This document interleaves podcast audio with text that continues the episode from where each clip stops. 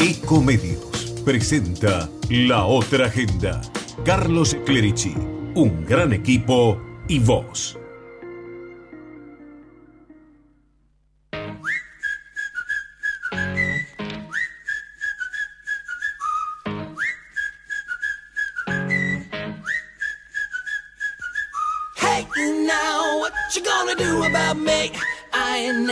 Was a fan of your ways, but I'm still here playing your games. So tag me in. Switchblade coming for your flesh and your bones. Inside, in between.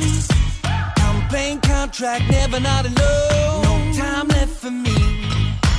Land and space, all the words, read them over, but your page is drowning in ink. Inside out, keep it brief, keep it low, but can you keep it out of sight from me? When you're cutting it close, but nothing has changed. Fighting with most and placing the blame. Hey, now what you gonna do about? Hola, hola, buen día, bienvenidos a la otra agenda, bienvenidos a Ecomedios a esta hora de domingo, 11 y 2 minutos, domingo 17 de diciembre del 2023 y aquí estamos después de una semana rara o la anterior que tuvimos de programa medio medio cortado por la cadena nacional porque asumía Javier Milei la presidencia de la nación e hicimos un ratito de programa, tuvimos un encuentro fugaz Igualmente muy bien visto en las redes sociales, según me comentaba Gerardo Subirana recién, así que nos acompañaron también eh, el domingo pasado. Pero hoy estamos aquí en el estudio de Comedios, estamos, no se cayó nada, está todo entero por ahora. Eh, la verdad que hoy es un día domingo donde vamos a tener desde ya todos los condimentos de la otra agenda habituales.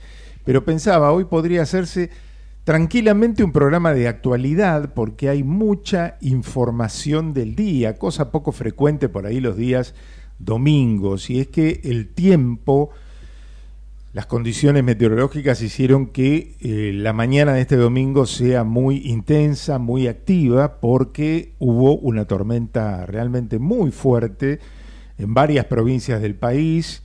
Bahía Blanca ya lo tuvo ayer a la tarde, al caer la tarde del sábado, una especie de tornado que provocó incluso una tragedia, eh, con 13 personas fallecidas por la caída de un techo en un club de barrio. Y bueno, después se vino para el resto de la provincia de Buenos Aires y también para el AMBA, para la ciudad de Buenos Aires. Por acá llegó a eso de las tres y media de la madrugada. Y también hay noticias respecto de esto porque se derrumbó una estructura en el hipódromo de Palermo, hay al menos 15 heridos, también hay tres lesionados en la fiesta Brecht que se estaba haciendo en el Club Gim- Gimnasia y Grima de Buenos Aires, en Palermo. Así que, y bueno, y, hemos visto caídas de árboles por prácticamente toda la ciudad de Buenos Aires en el trayecto que nos trajo desde Flores hasta el centro. Había ramas y árboles caídos por todas partes y también vemos imágenes en televisión que, reportan todo lo que estuvo pasando. Así que bueno, lamentablemente eh, esta gran tormenta que se postergó durante muchos eh, días, porque venía siendo anunciada desde hace rato, no llovía, no llovía, decían que lo del domingo iba a ser irreversible y así fue, pero nunca pensamos que tuviera esta, esta magnitud. Así que bueno, esta es una de las noticias de la mañana. La otra es que se está votando en varios clubes importantes del país, sobre todo Boca Juniors y también San Lorenzo de Almagro, que tuvieron campañas muy importantes en la vía pública, incluso, bueno, lo de Boca fue muy notorio y fue judicializado, la pelea entre la lista de Riquelme Ameal contra la de Andrés Ibarra Mauricio Macri, y finalmente se está votando con la decisión de la justicia de hacerlo en forma separada. Los socios que estaban en la mira de los opositores, porque sospechaban de que algo raro pasaba con esos 13 mil y pico de socios. Bueno, en condiciones también de cierta anormalidad, porque había carpas instaladas en la bombonera, en el estadio de Boca Juniors, eh, allí para hacerse la votación. Así que bueno, eso es lo que está pasando en este momento. También se está votando en el Club San Lorenzo de Almagro, hubo mucha campaña, como decía, en la vía pública para la recuperación del club, así que bueno, otra elección importante en un club de la República Argentina, en un día donde además tenemos un nuevo campeón. Anoche en Santiago del Estero, Rosario Central se consagró campeón de la Copa de la Liga tras ganarle 1 a 0 a Platense el partido final y entonces tendremos el próximo viernes 22 el encuentro del Trofeo de Campeones entre los dos campeones del año. Este Rosario Central de la Copa de la Liga y River Plate, ganador de la Liga que se disputó en la primera parte del año. Bueno, de estas cosas y de otras nos hablará Tommy Sánchez en un rato en la columna deportiva. También eh, nos mandó algún videíto, me dijo Gerardo, eh, que vamos a tener desde Australia. Está conmigo Lucía Clerici. Buen día, Lucía, ¿cómo va? Hoy en el lugar de Alejandra Zúcoli, que se ha quedado por casa, ¿no? Sí, siempre tenemos una baja, ¿no? Una baja. Estamos mal. Sí, sí. Ya tenemos una baja permanente de Tommy Sánchez de Australia. Sí, siempre falta alguien. Que por ahí en, el, en, el, en el ciclo 2024 lo vamos a tener de vuelta por acá. Esperemos. Esperemos que sí. Bueno, ¿y este fue a ver teatro? Mucho. Fue, sí, fui a ver bastante. Bueno, tuvimos un domingo sin, sin venir y ya tenía que, juntar obras. Así que sí, pero... ¿Cuántas fueron? Así repasando. No, no fueron tantas, no fueron tantas porque hubo otras cosas y estoy subiendo bastantes videos que eso ocupa mucho tiempo, eh, pero fueron tres obras. ¿A dónde van los videos? Y a mi Instagram, Luke Lerici. Luke Lerici en Instagram. Bueno, ahí están los comentarios. Sí, hay mis breves comentarios. Y sobre cosas que ya comentamos acá también. Y uno de ellos va a ir al aire hoy. Hoy, sí, exacto. ¿Cuál es? Cirano de Bergerac, del teatro, en el Teatro San Martín del Complejo Teatral de Buenos Aires. Con el protagónico de... Goiti. Gabriel Goiti, el Puma Goiti. Muy bien, bueno, eso será dentro de un rato. También vamos a tener un especial, como todos los domingos, eh, después del mediodía, un especial musical con baladas, temas que sonaban en las radios allá por 1993, o sea, 30 años atrás. Temas muy conocidos todos, que quedaron en el recuerdo, en la memoria, y bueno, y eh, lo vamos a tener en este especial después de las 12 del mediodía. Jorge Rusalera un ratito nos trae su columna económica, antes tenemos la visión también sobre esta primera semana de Javier Milei, que ya votó en las elecciones de Boca Juniors. Como socio de Boca ya estuvo votando. ¿A quién habrá votado Milei? ¿A Riquelme o a Macri? Voto cantado. Eh, voto cantado, me parece, ¿no? Bueno, y estaría viajando a Bahía Blanca para solidarizarse, que ya lo hizo en las redes sociales, pero estaría yendo a Bahía Blanca para ver los ecos de esta tragedia ocurrida ayer en este club de Bahía Blanca donde se desmoronó el techo. Así que posiblemente el presidente esté viajando hacia esa ciudad. Bueno, eh, también tenemos al doctor Adrián Rosa que nos trae la mejor información de salud en estos tiempos de inflación, de precios altos que vienen obviamente de lo que de lo que no se hizo durante tanto tiempo, eh, pero bueno, se han manifestado mucho en estos días cómo reaccionar ante esto para no tener problemas de salud. De eso nos va a hablar también el doctor Adrián Rosa en el programa de hoy. Y hay una nota vinculada a la salud. En estos días estuvimos eh, participando en una conferencia de prensa sobre el tema obesidad. Y sobre ese tema vamos a estar hablando porque varias entidades eh, vinculadas con el acompañamiento de los pacientes de varias enfermedades diferentes se unieron para demostrar que la obesidad es transversal a todas esas enfermedades. O sea que es un problema que agrava o que genera incluso muchas de esas enfermedades de las que se ocupan estos grupos de pacientes. Estuvimos en una reunión a propósito del tema y un especialista nos va a hablar hoy en el programa. Todo esto y mucho más, por supuesto, como siempre eh, se dice en los programas, estará aquí en esta emisión de la otra agenda de este domingo 17 de diciembre, a una semana de las elecciones y a una semana de la Nochebuena. Ya estamos pisando el final de este año 2023.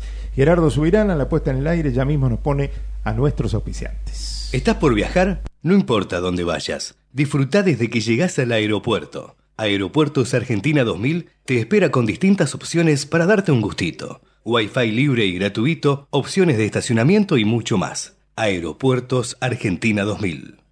¿Tenés mil proyectos y poco tiempo?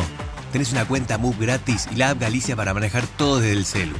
Tenés cómo hacer todo con tu plata. Tenés Galicia.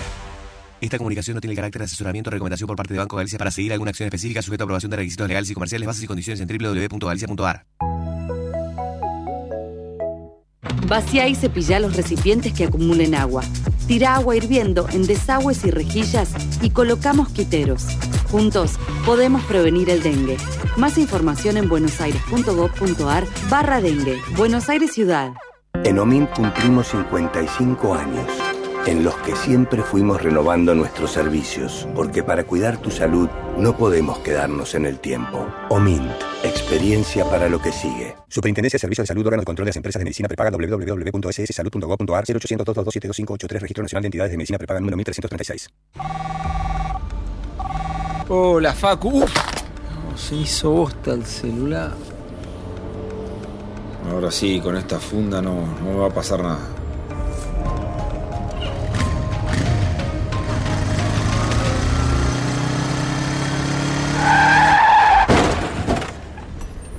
Uy, qué palo, y encima sin casco.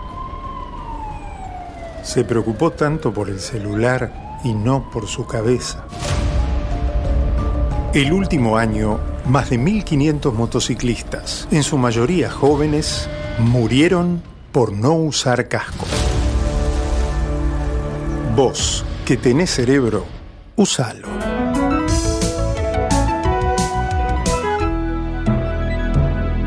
Luchemos por la vida. La otra agenda es una realización de Altax Producciones. Altax.ar. La visión de Carlos Clerici. La otra agenda. A una semana de la asunción del nuevo presidente de los argentinos, a una semana de la Nochebuena y la Navidad, un año que termina cuando en la Argentina todo empieza. Y como nos suele decir el doctor Adrián Rosa al, refe- al referirse a los temas de salud, los propios de él, a refugiarse en los afectos, a cuidar la salud, el humor, nuestros pensamientos y estados de ánimo.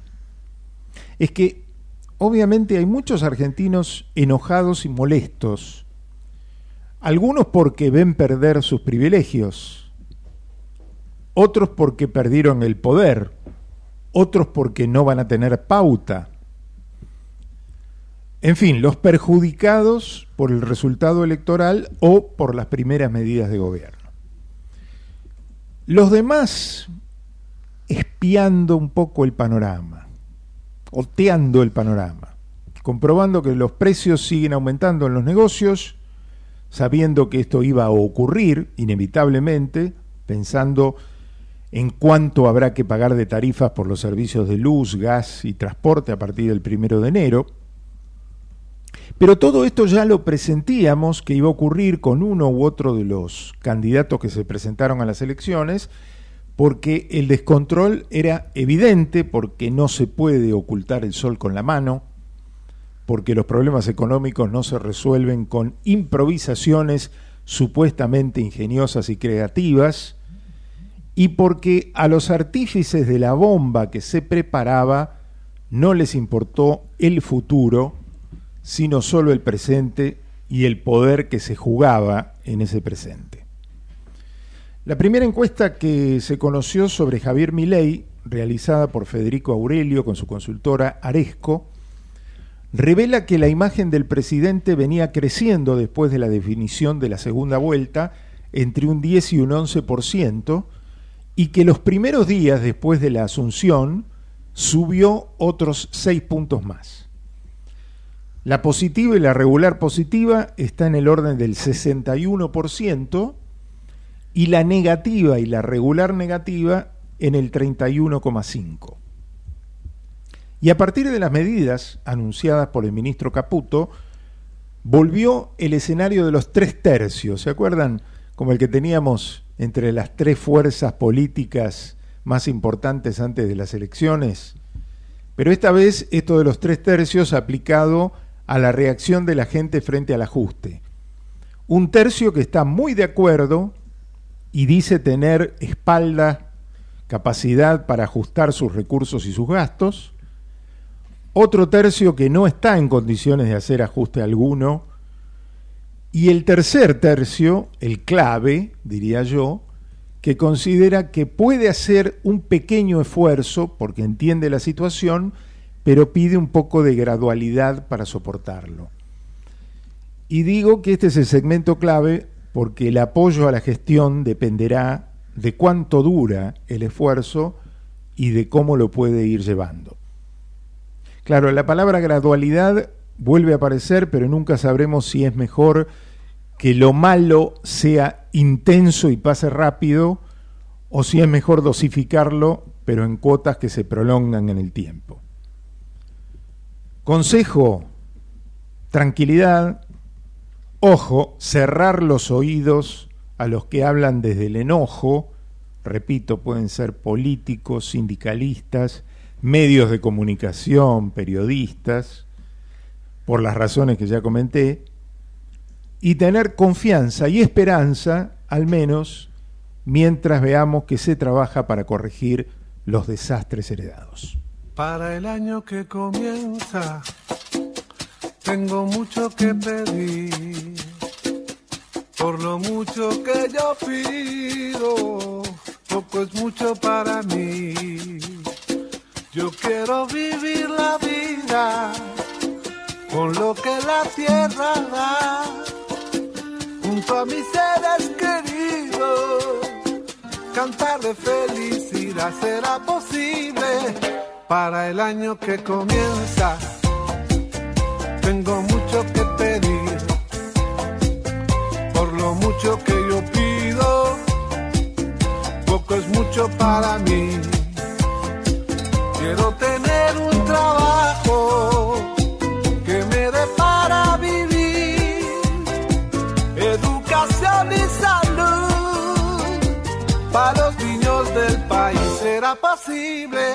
y si se puede, quiero un ritmo que venga del alma, que salga toda la gente, un ritmo que sirva para cambiar.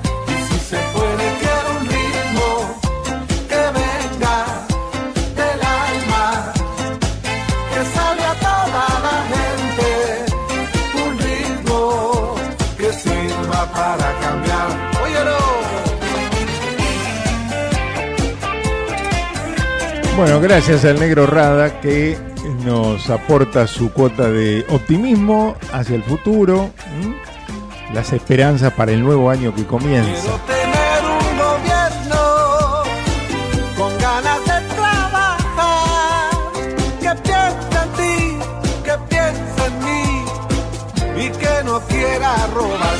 posible. Ahí estaba completando la expectativa futuro, ¿no? Quiero tener un gobierno que piense en ti, que piense en mí y que no quiera robar. ¿Será posible? Preguntaba Rada en la letra, ¿no? Bueno, de algún modo era lo que tratábamos de reflejar en esta visión que compartíamos con todos ustedes. Bueno, eh, ya vamos a, a estar para darle continuidad un poco al tema con Jorge Ruseler, que ya está en pantalla, listo para, para charlar de la economía de estos días, tema fundamental ¿no? de estos momentos, de cómo vamos llevando la cosa en estos primeros días de gobierno. Hola Jorge, buen día, ¿cómo va? ¿Qué tal, Carlos? Buen día, ¿cómo va todo? Todo muy bien por acá. Bueno. Tormentón, ¿no? El tormentón vino por todos lados, me parece. ¿Qué cosa? ¿Te referís al clima, a lo meteorológico o al...?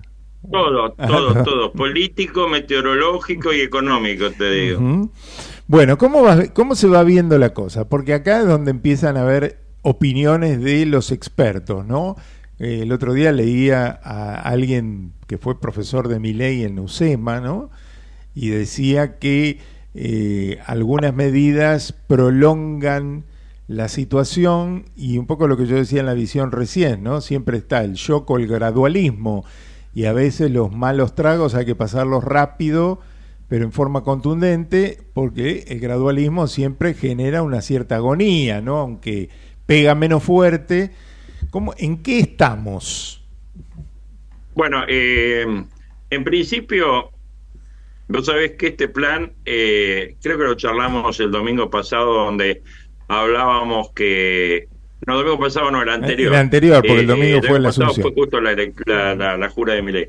Eh, donde se hablaba de que lo que venía era un, eh, un- que yo había leído de Ferreres que venía un, eh, un plan de shock pero de implementación gradual. ¿Te acordás? Y yo dije, este es raro. Bueno, Raro.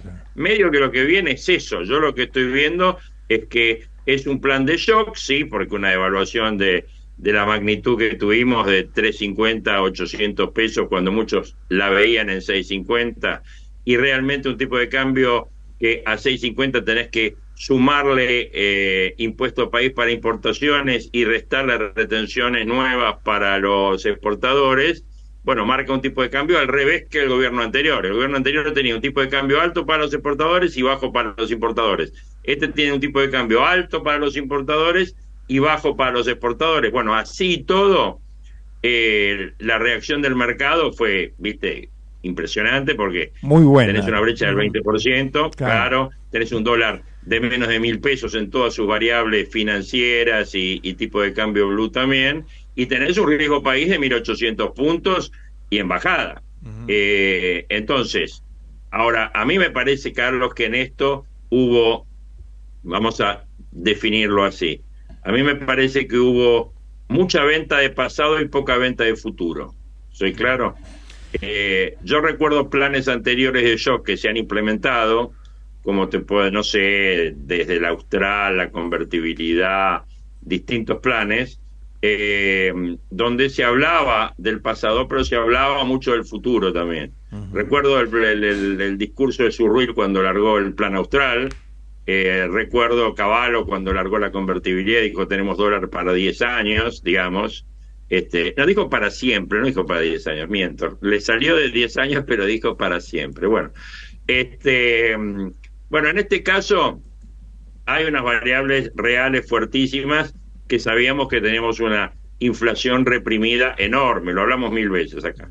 Eh, eh, el tema es que el gobierno, para mí, siempre es muy difícil establecer dónde pones el tipo de cambio, porque el 650 estaba bien, sí, 650 estaba bien, se ve porque era el dólar exportador que había.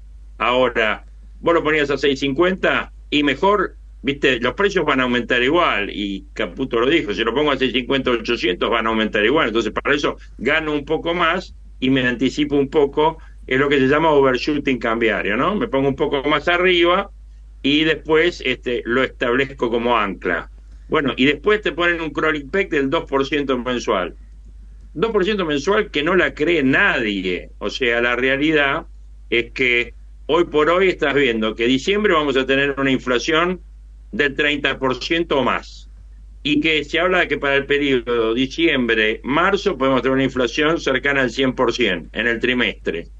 Entonces, cuando vos ves eso, decís, eh, al tipo de cambio que llegues a marzo, el exportador te va a liquidar, que es la exportación más fuerte que viene, marzo, abril, mayo, ¿no es cierto?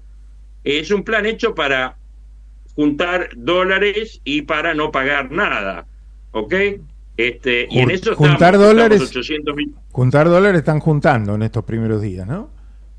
Sí, juntaron 800 millones de dólares en tres días.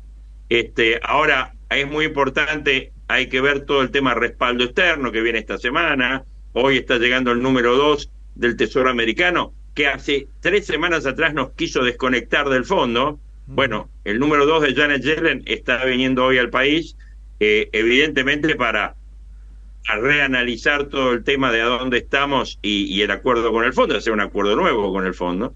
Eh, yo no creo que vaya a haber ningún problema por ese caso, porque este es un plan, si uno lo ve, 100% Fondo Monetario Internacional. O sea, ortodoxo, este, con todas sus letras, eh, que te va a tirar el PBI abajo 5 o 6 puntos de entrada, este, y que va a llevar un ajuste muy fuerte en, en tarifas también y en todo lo que tiene que ver con eh, los precios hasta ahora administrados por el Estado. Eh, el mercado real, bueno, los precios, viste, hay una distorsión terrible, yo creo que eso va a llevar tiempo que se acomode. Y la gran pregunta está si cuando llegas al mes de abril este tipo de cambio te va a alcanzar. Algunos dicen que en enero ya el peg del 2% no va a funcionar y ya estarían poniendo el peg una, una tasa parecida a la tasa de interés. Para que se entienda fácil, para que se entienda fácil, los 800 de ahora pasarían a ser 816 al mes siguiente, ¿no? Con un 2%. Claro, pero mm. si, si acomodás a, a, nivel de tasa de interés, el 800 se te va a 880. ¿Correcto? Claro. Entonces, eh, acá el gancho que le pusieron a los exportadores es liquida ahora, eh, el tipo de cambio se va a ajustar 2%, pero la tasa que te doy es del 11%. Mm. Entonces ganate 9 en dólares por mes. esa es la visión de Caputo. Claro, liquidar, tenés los pesos y te conviene más invertir en pesos, digamos.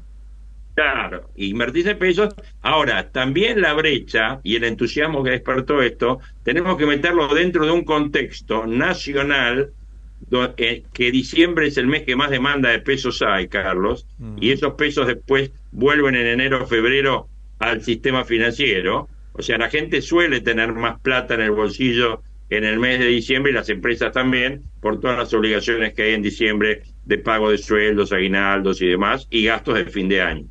Eh, ahora, la realidad es que vamos a vivir un verano muy complicado porque no solo vamos a tener la suba de tarifas, sino subas de precios que son insistentes. Y si empezamos a tener en duda si el tipo de cambio eh, se atrasa o empezamos a indexar el tipo de cambio, bueno, todo eso sigue yendo a precios. O sea, la inflación del 2024 luce muy, muy alta y la medida a mí está ahí en cuanto los salarios, o sea, los ingresos se van a ajustar en función de eso en un marco recesivo, ¿no? Esa es la duda que hay.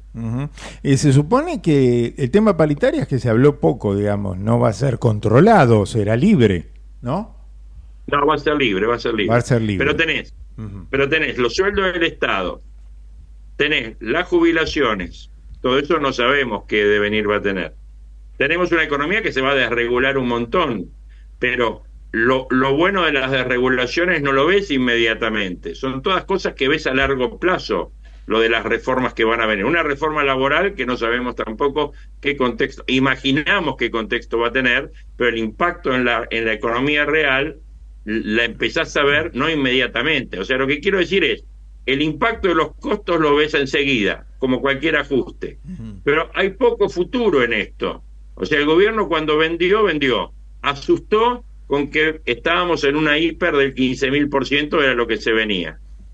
Eh, en el discurso mi ley dijo, yo eh, voy a hacer todo lo posible para evitar esa hiperinflación. Y tres días más tarde lo tenía Sadorni a las 8 de la mañana diciendo, estamos en hiperinflación. Entonces, ¿cómo es la cosa acá? ¿Viste? Son estas cosas que los gobiernos nuevos siempre tienen que acomodarse y como digo yo, siempre tienen que aprender a gobernar, ¿viste? Siempre hay un tránsito ahí. Bueno, estamos en ese periodo donde pusimos las medidas, tenemos que ver cómo reaccionan y después vamos complementando. Y el otro desafío, obviamente, es la calle, ¿no? Por eso digo yo, este es un plan que cae 100% sobre la clase media, también sobre la clase pobre, pero no le mueve mucho el amperímetro la tarifa de luz al que no paga la luz y está y está colgado. No le mueve, ¿correcto? Mm. Ahora, realmente vos ves aumento de prepaga, aumento, ni hablemos de aumento de precio de, de, alimentos, entretenimiento, eh, eh, salud, etcétera. Ahora, cuando vamos a ver este, el tema de, de, las compensaciones y una economía que realmente va, va a caer fuertemente y muchos precios de la economía, y ahí está la apuesta de mi ley, que los precios paren frente a un estado de recesión en el que estamos y el que está por venir, digamos, ¿no? Ahora, todo, eh, en verano todo suele ser un poco más, este, digamos, ¿cómo te puedo decir? Eh, disfrazado porque estamos de vacaciones. Entonces cae el consumo de energía, cae el consumo, cae la actividad económica, todo porque estamos, como viste, enero y febrero en la Argentina eh, son meses de vacaciones, son meses de, bueno, eh, pero la realidad se va a ver en marzo.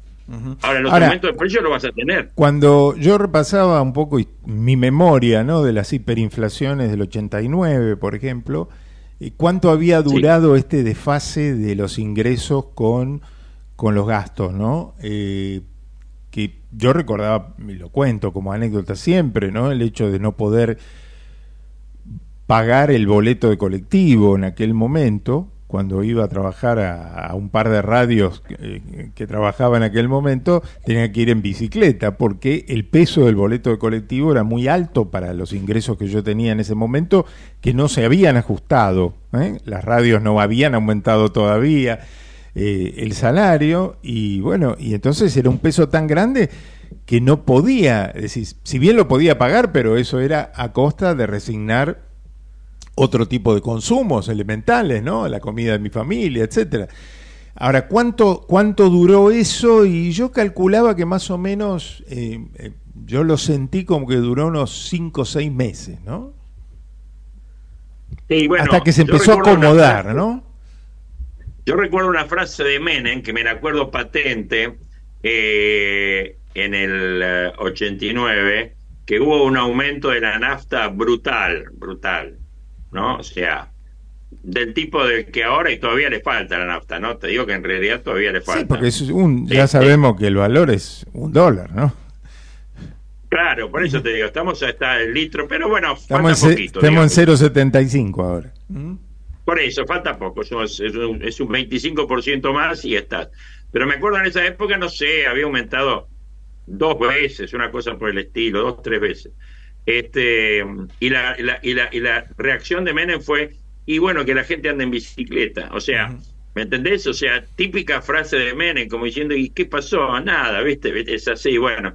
Eh, ahora yo creo que hay una cuestión, hay una vocación por comunicar, eh, hay una vocación por, por este, interpretar dónde estamos, eh, pero me parece que, bueno, todavía no vimos todo, falta ver, falta ver el plan de futuro, ¿no? regulatorio. El plan de futuro sería lo que falta, un poco. Claro, claro.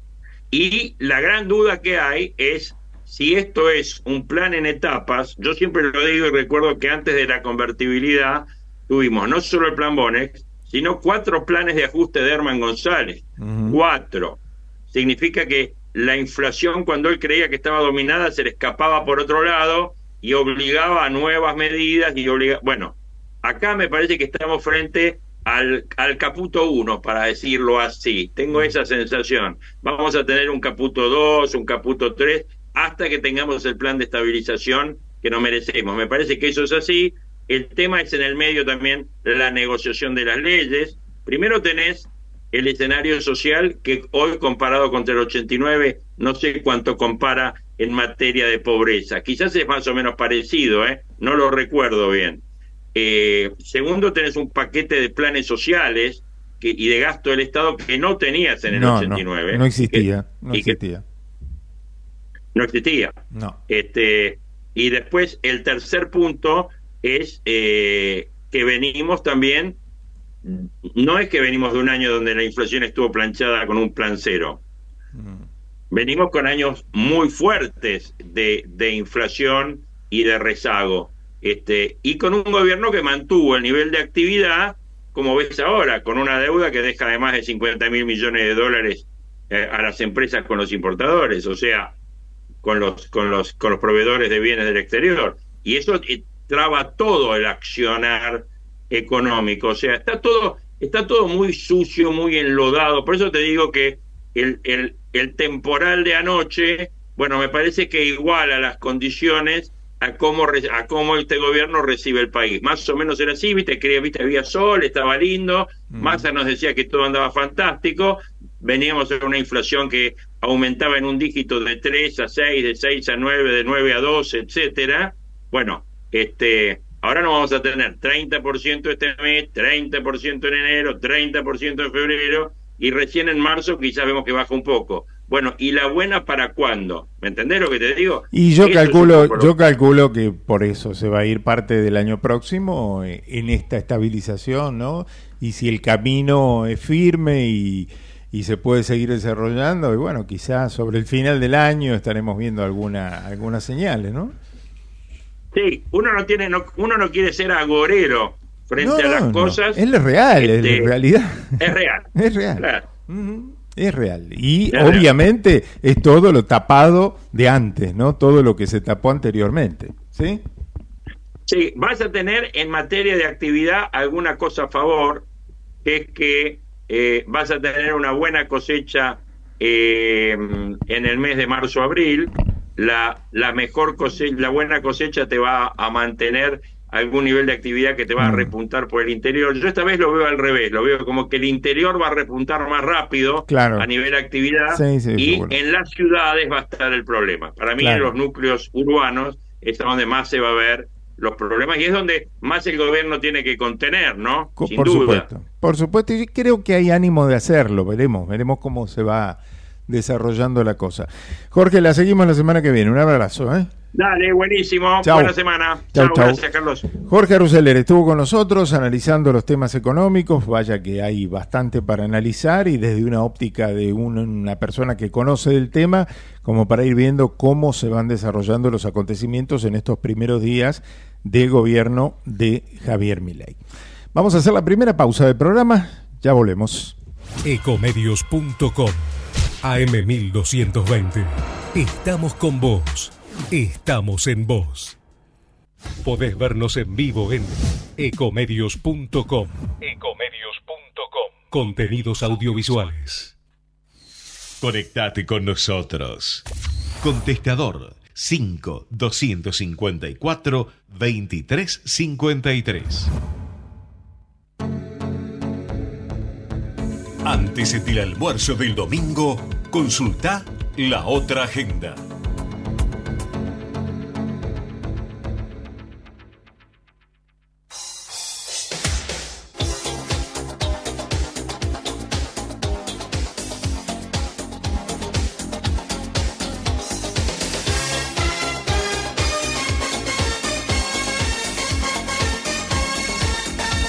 Omit Assistance te cuida mientras vos viajas tranquilo, por eso durante todo el mes de diciembre aprovecha los descuentos que tiene para vos. Accede a un 35% de descuento y tres cuotas sin interés en coberturas seleccionadas que incluyen médico online en todos los destinos, flexibilidad para modificar fechas de vouchers, cobertura por pérdidas de equipaje. Para más información ingresa a la web o a las redes sociales de Omint Assistance.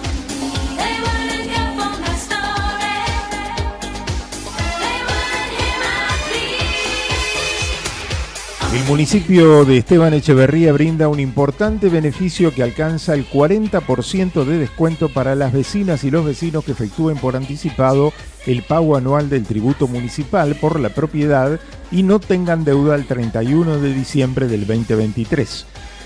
Los contribuyentes que opten por el pago anticipado recibirán un descuento del 20% y en caso de tener la tasa al día, al 31 de diciembre, se sumará otra bonificación del 20%.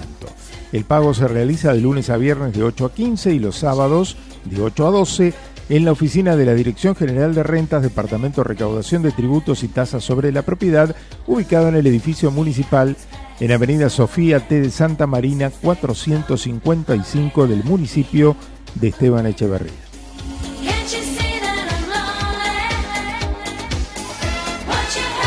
Durante este año, más de 300 jóvenes del partido de Escobar participaron de los cursos que brinda la Dirección de Empleo del municipio. Se trata de 15 cursos sobre orientación al empleo, búsqueda laboral activa, empleabilidad, idiomas, edificios, oficios y alfabetización digital destinados a vecinos de entre 18 y 29 años. Las cursadas se realizaron en los cinco espacios que tiene la iniciativa Punto Joven a lo largo del distrito.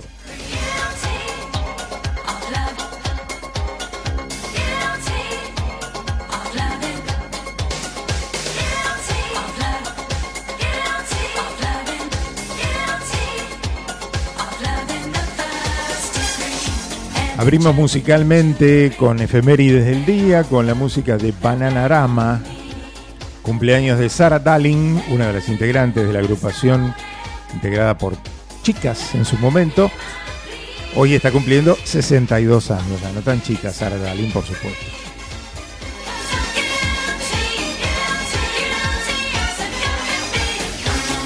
Hoy es el día del contador público, así que... Feliz día. ¿Eh? Feliz día.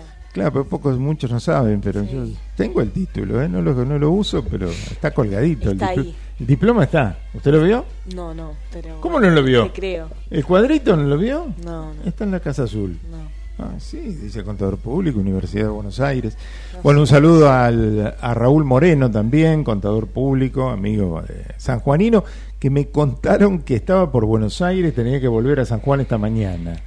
Dudo que haya llegado. Y no sé, porque hay muchos vuelos demorados en Aeroparque, 35 vuelos suspendidos y más demorados.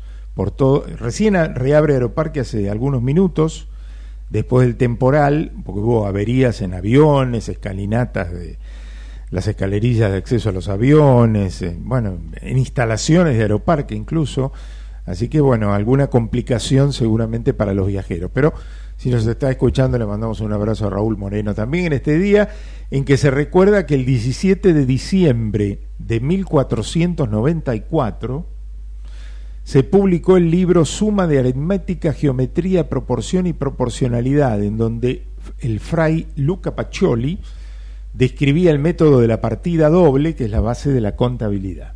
¿Mm? Por ese motivo, recordando ese 17 de diciembre del año, imagínense, dos años después del descubrimiento de América de Colón, bueno, 1494, ahí ocurría aquel hecho, Día del Contador Público por ese motivo. También es el Día del Supermercadista y el Día Internacional para poner fin a la violencia contra las, eh, trabajadoras sexuales. Bueno, eh, algunos de los hechos de este día, cumpleañeros también, además de Sara Dalin, hoy hay un cumpleaños muy ilustre y famoso del mundo, porque cumple el Papa Francisco años hoy. Su amigo. El le, mandamos un saludo. un saludo le mandamos. El cardenal no, amigo, ¿no, no, tiene trato con él? O, no, no, todavía, no, todavía no, pero pronto va, va, a charlar con él. El cardenal Jorge Mario Bergoglio, hoy Papa Francisco, está cumpliendo 87 años en el día de hoy, nacido en Varela 268 del barrio de Flores, hijo de Mario y de Regina, hermano de María Elena, Alberto, Oscar y Marta, transitó su infancia en Membrillar 531 a la vuelta de casa, allí donde está la placa que recuerda que allí vivió, y jugaba en la plazoleta Herminia Brumana, que está en la esquina de Membrillar y Francisco Bilbao. Así que hoy cumpleaños del Papa, 87 años. Hace un ratito le mandaba un, a través de, de mi amigo en, en, las redes sociales, Guillermo Karcher, que fue el que lo acompañó el día de la Asunción, que estaba al lado de él bueno, este, recordaba su cumpleaños, así que le mandamos un saludo a la distancia. Bueno, hoy tenemos visitas también, ¿eh? llegada desde Mercedes, provincia de Buenos Aires. Aquí está Fátima. Ponga, el micrófono. Le unas palabras. Fátima Agustina. Hola. ¿Cómo va? ¿Bien? Bien. Bueno, ¿cómo anduvo todo por Mercedes? Parece que se cayeron algunos se árboles. Se cayeron unos árboles. Mi casa está sin luz. ¿Ah, sí? Sí. Por eso mejor estar acá. Sí. mejor estar en Buenos Aires. Sí, sí, bueno, fue un temporal en toda la provincia de Buenos Aires, pero bueno, aquí estamos para disfrutar de este domingo en la capital, viniendo a visitar la radio. Hasta el martes me ¿Eh? quedo. Hasta el martes que viene. Muy bien. Y nos vino a acompañar con Lucía Clerici, que ya está preparando, está ahí con... Estoy en eso. Está, está alistando todo lo del teatro. En un ratito vamos a estar. Y ya tenemos el, contacto, no, todavía no.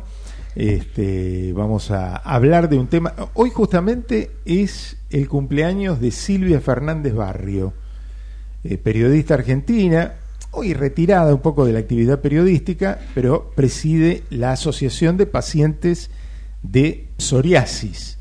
Y justamente en la reunión que compartimos con nuestro entrevistado, que ya va a estar llegando al aire, eh, hace unos días, bueno, estaba presente justamente Silvia Fernández Barrio como parte de las distintas entidades de, del área de salud que, eh, bueno, que se unieron para acompañar a los pacientes como hacen en sus respectivas enfermedades, pero con el propósito de transmitir un concepto muy importante que es el cuidado de la obesidad o el tratamiento de la obesidad como una enfermedad que es transversal a todas las enfermedades y que genera complicaciones y comorbilidades para el tratamiento del resto de las enfermedades.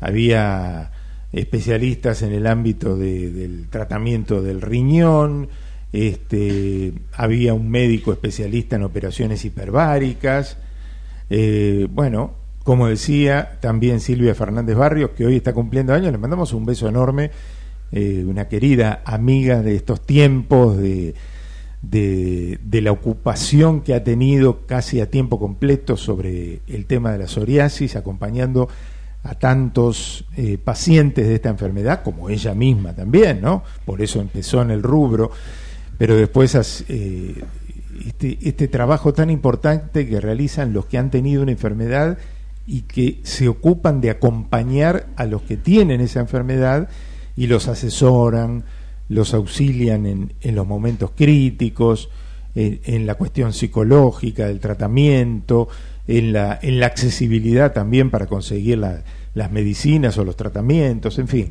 eh, un homenaje a todos, a todos los, a todas las entidades que se ocupan de acompañar a los pacientes en las distintas enfermedades.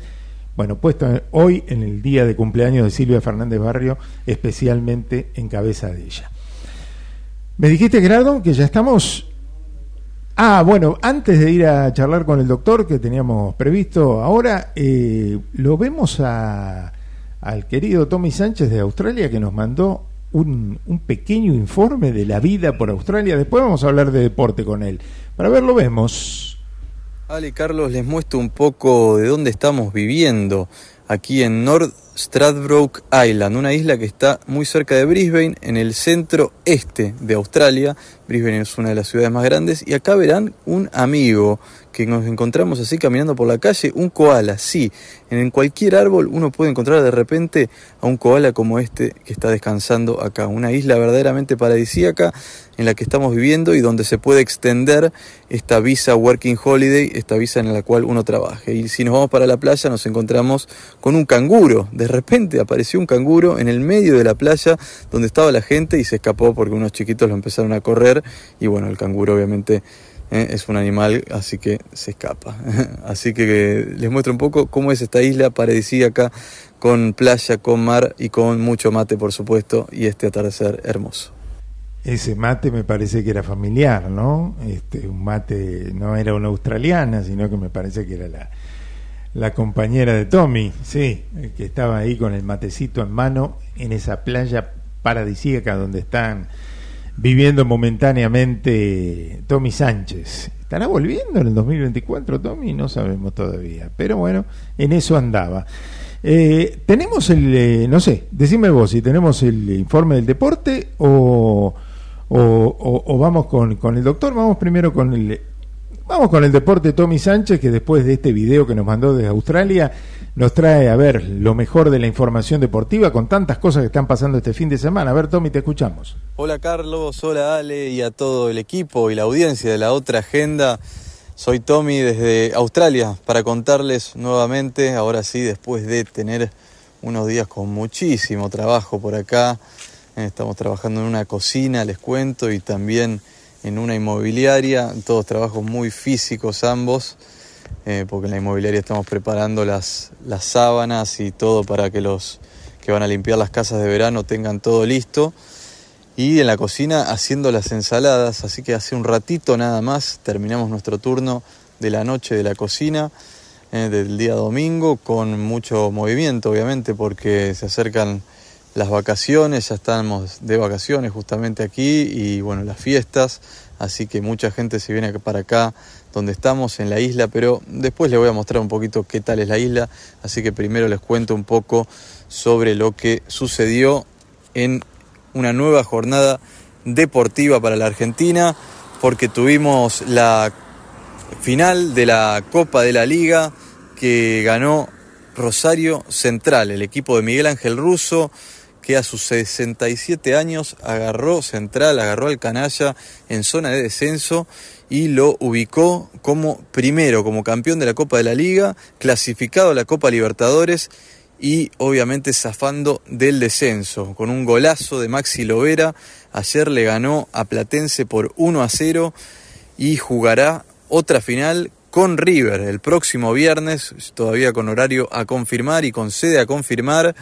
Se estará jugando esta Copa de Campeones para ver quién es el campeón del año. Por lo pronto, obviamente River como el campeón de la Liga Argentina va a enfrentar a Rosario Central que fue el campeón del otro torneo, es decir, de la Copa de la Liga. Así que se vendrá una gran final para ver y para disfrutar. ¿Qué pasó con el tema de las clasificaciones a las copas? Bueno, con Rosario Central que, se, que ganó este torneo de la Copa de la Liga, liberó una plaza para la Libertadores para que San Lorenzo vaya directamente a la fase de grupos. Por otra parte, Godoy Cruz va a pasar al repechaje de la Copa Libertadores y Argentinos Juniors se clasificó para la Copa Sudamericana, así que esto provocó cierto movimiento. Eh, además, hoy tendremos las elecciones, ya empezaron a votar los socios de Boca para elegir entre Riquelme eh, como presidente de, de Boca para que siga el oficialismo al mando del club o que vuelva el club eh, a tener como vicepresidente en este caso, pero quien fue presidente en otras épocas, a Mauricio Macri, el presidente eh, de, su, de su facción, sería eh, Andrés Ibarra. Así que veremos qué es lo que sucede hoy con, con las elecciones, que van a estar votando unos cuantos, cuantos socios de Boca. También tendremos elecciones en San Lorenzo. Al fin tenemos elecciones en San Lorenzo después de tanto tiempo de acefalía y con tanta crisis que hubo, piloteada de buena forma por su técnico Rubén Darío Insúa.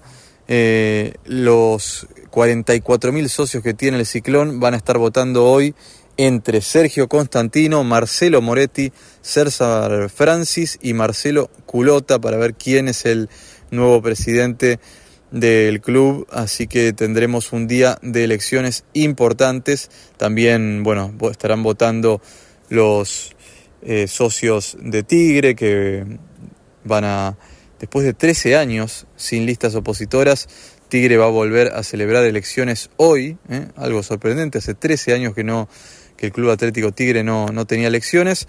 Martín Suárez encabezará la lista del oficialismo que gobierna desde el año 2010 y competirá con Javier Ferreira del Frente Primero Tigre, así que también tendremos elecciones en el club de Zona Norte. Así que con estas noticias, Ale Carlos, me despido hasta el próximo domingo para contarles más sobre este viaje y obviamente contarles todo acerca del deporte porque aquí, aunque estemos a la distancia, siempre nos mantenemos informados de lo que es el fútbol argentino, que es una verdadera pasión y que por estos días va a tener el festejo del el año de, eh, que llevamos, eh, el año cumplido de ser campeones del mundo y aunque sea a la distancia, se va a vivir aquí con los argentinos que tenemos por acá y va a haber festejos por toda Australia y me imagino, ni me imagino lo que va a hacer Argentina con los recuerdos de este de esta alegría inmensa que nos hicieron vivir Messi y toda la, toda la escaloneta, como se dice. Así que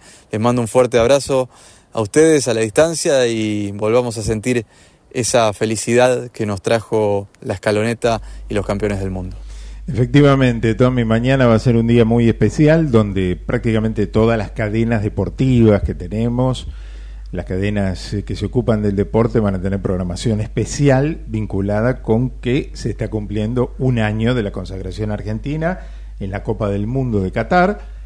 El 18 de diciembre fue ese día histórico del empate con Francia 3 a 3 y esa definición por penales con el penal definitivo de, Gonzalo Montiel, eh, consagrándonos campeones del mundo por tercera vez en la historia. Así que bueno, eh, eh, esperando ese 18 de diciembre, donde va a ser seguramente mañana un día de muchos homenajes y recuerdos por la consagración argentina en Qatar 2022.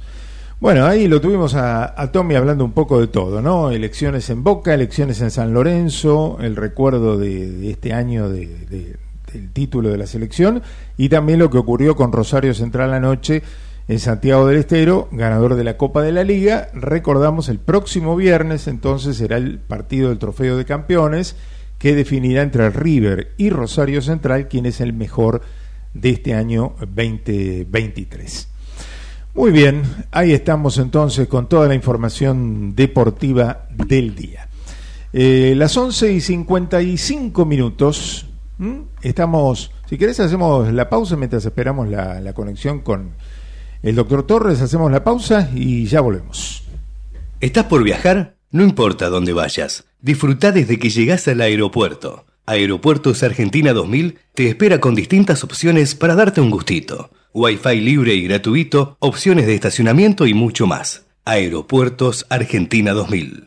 ¿Tenés ganas de comprarte una PC gamer? Tenés tu cuenta Move gratis para poner a trabajar tus ahorros. Tenés la app Galicia para hacer todo con tu plata. Tenés Galicia. Esta comunicación no tiene carácter de asesoramiento o recomendación por parte de Banco Galicia para seguir alguna acción específica sujeta a aprobación de requisitos legales y comerciales, bases y condiciones en www.galicia.ar. Vacía y cepilla los recipientes que acumulen agua. Tira agua hirviendo en desagües y rejillas y coloca mosquiteros. Juntos podemos prevenir el dengue. Más información en buenosaires.gov.ar barra dengue. Buenos Aires Ciudad. En OMIN cumplimos 55 años, en los que siempre fuimos renovando nuestros servicios, porque para cuidar tu salud no podemos quedarnos en el tiempo. OMINT, experiencia para lo que sigue. Superintendencia de Servicios de Salud, órgano de control de las empresas de medicina prepaga www.sssalud.gov.ar 0800-227-2583 Registro Nacional de Entidades de Medicina Prepaga número 1336. Hola, Facu. Uf, no, se hizo bosta el celular. Ahora sí, con esta funda no, no me va a pasar nada.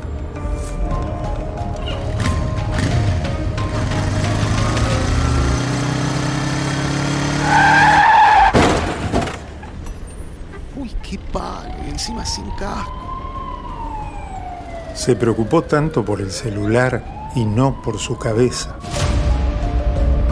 El último año, más de 1.500 motociclistas, en su mayoría jóvenes, murieron por no usar casco.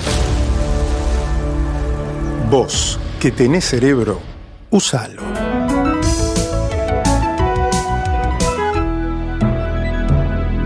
Luchemos por la vida. La otra agenda es una realización de Altax Producciones. Altax.ar Desde Buenos Aires, transmite LRI 224, AM 1220, Ecomedios.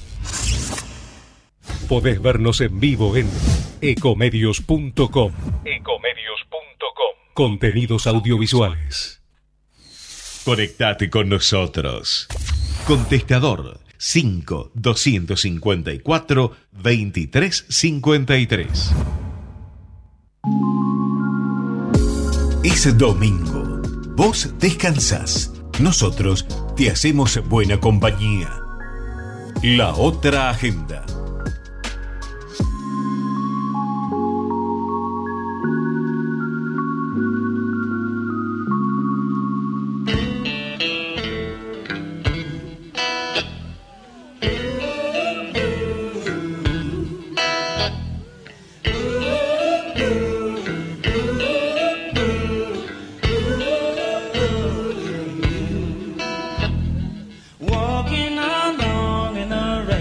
Grupo Mint te recuerda la importancia de realizarse los chequeos médicos. Por eso durante todo el verano los menores de 16 años podrán realizar su apto físico o deportivo en la clínica Basterrica, en un mismo día, en una única consulta y con el mismo profesional de lunes a viernes.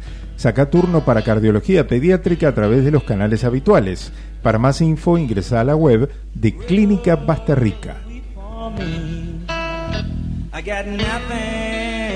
Left to lose. Under the weeping willow tree. McDonald's cierra el 2023 habiendo cumplido una de sus metas más estratégicas del año, un gran porcentaje de sus locales renovados y con innovaciones que permiten que los restaurantes tengan un mejor flujo de consumidores. El cambio más notorio es el del local de la avenida Patricio Peralta Ramos 5499 Mar del Plata, frente al mar, que generó grandes comentarios en redes por su puesta a punto. Este local sumó kioscos digitales, un café, etcétera, etcétera. Bueno, así que mejoras de cara al verano que se viene y de cara al 2024. McDonald's tiene nuevas aperturas planificadas en Buenos Aires y en el interior del país para seguir mejorando la experiencia de consumo en todos sus locales.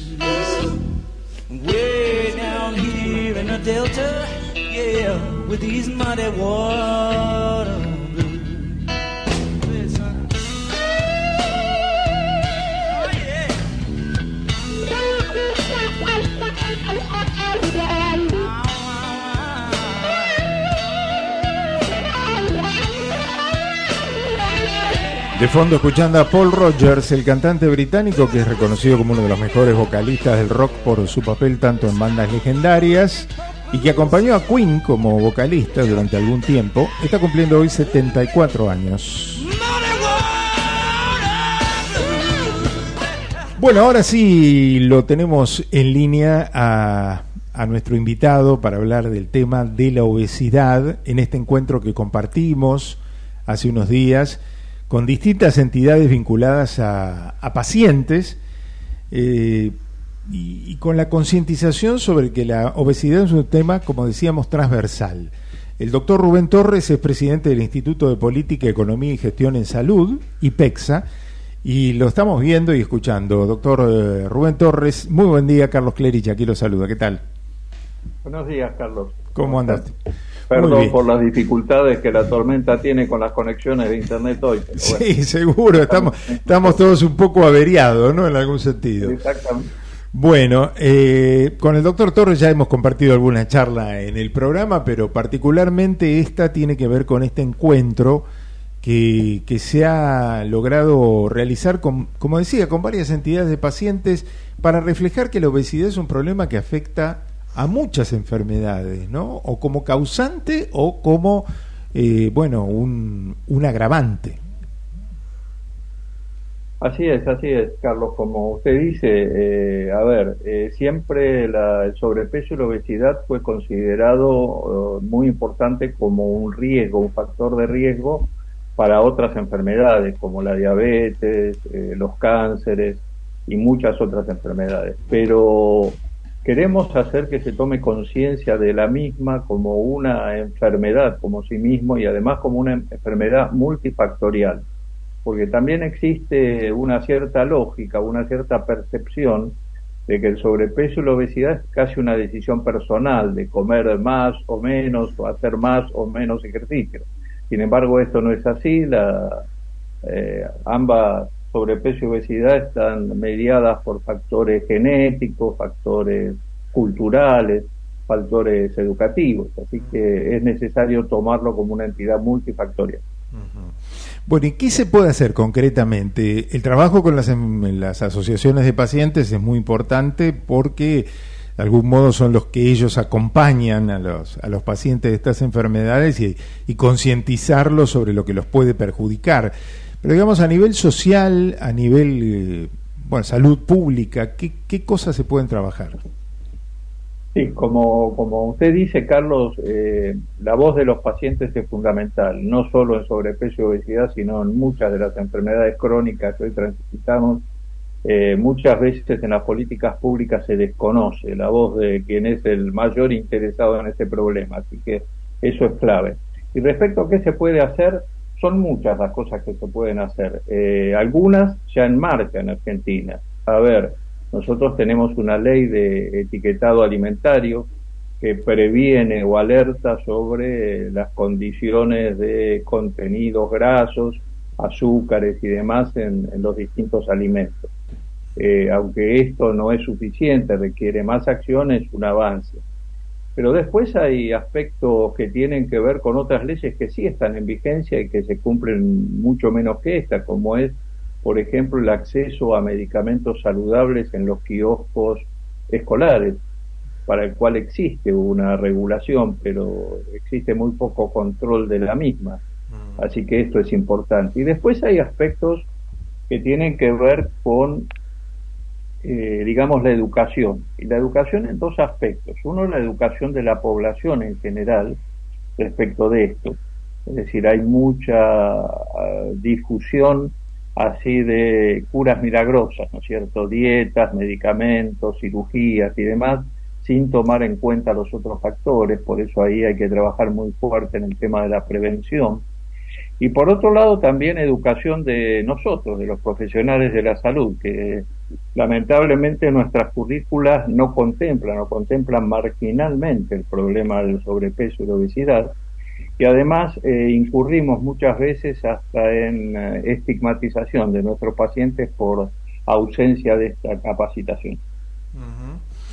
Interesante lo que dice. Bueno, con el tema de los kioscos lo hemos abordado en el programa un montón de veces, en otras charlas, entrevistas con especialistas en el tema de obesidad y sabemos que existe una normativa, pero es verdad, la- cualquier normativa si no se cumple es lo mismo que la nada, ¿no? Es, es así. Exactamente. Exactamente, exactamente. Por eso queremos llamar la atención sobre esos aspectos, ¿verdad?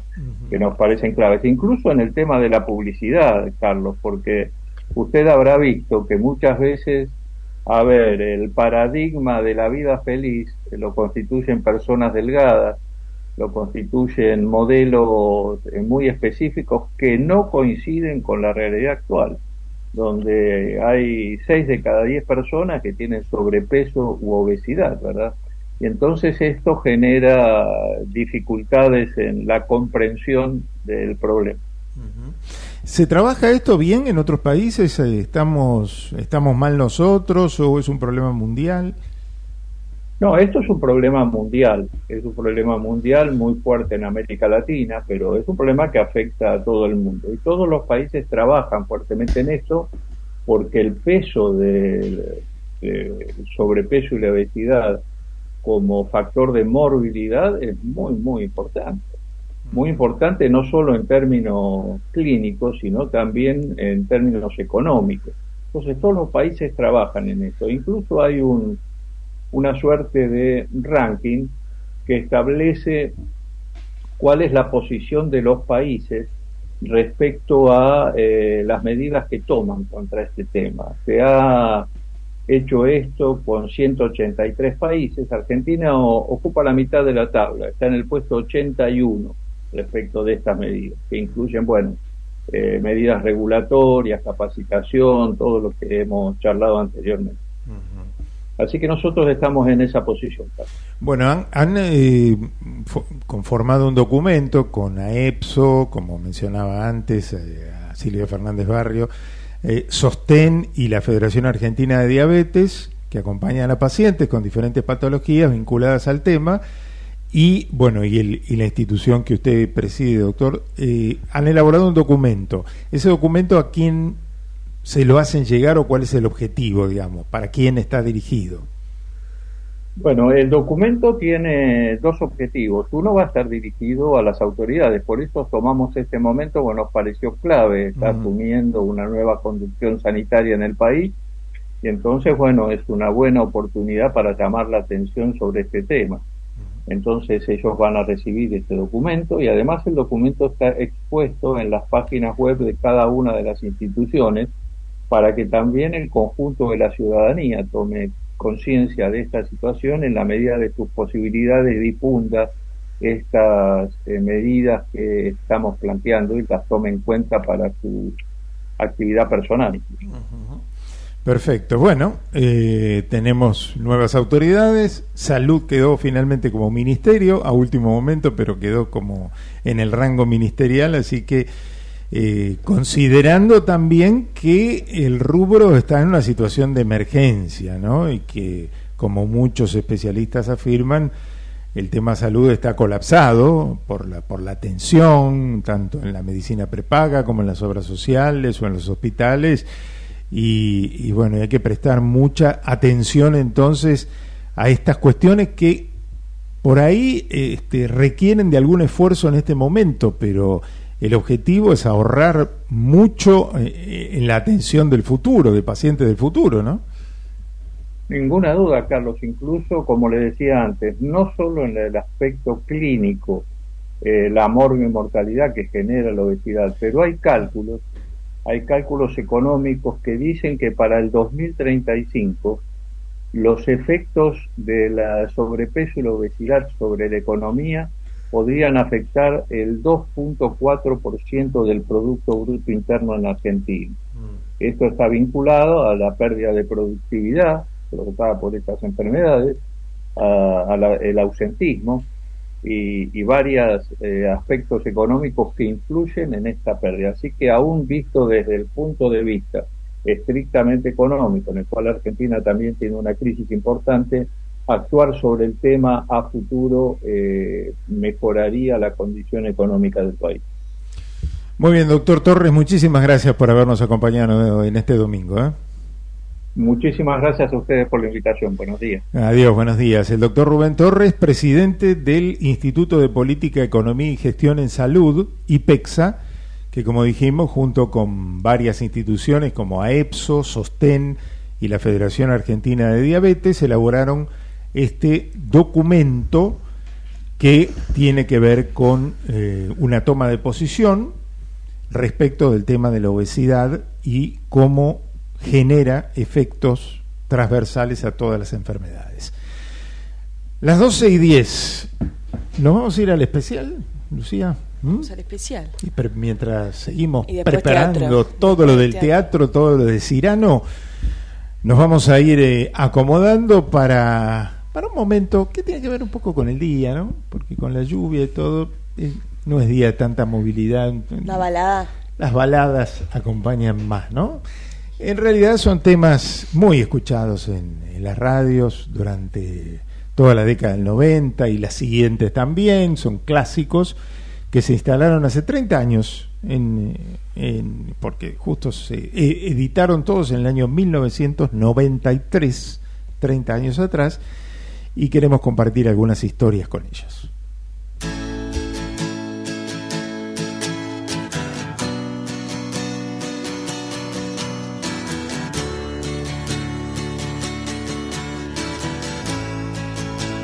En este recorrido por distintas décadas que hacemos en estas producciones especiales de Altax para la otra agenda, nos ubicamos en 1993 con baladas internacionales que por ese año sonaban permanentemente en las radios.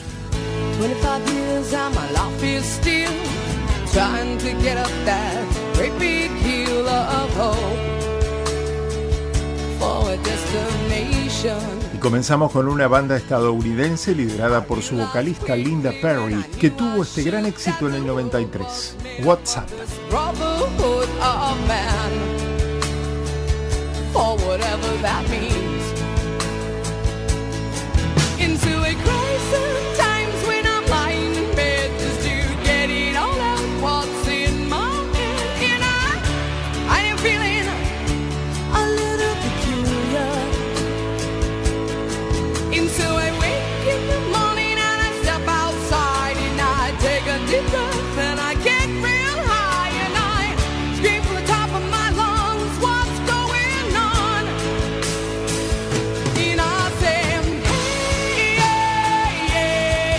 Unos noruegos muy exitosos también producían ese año.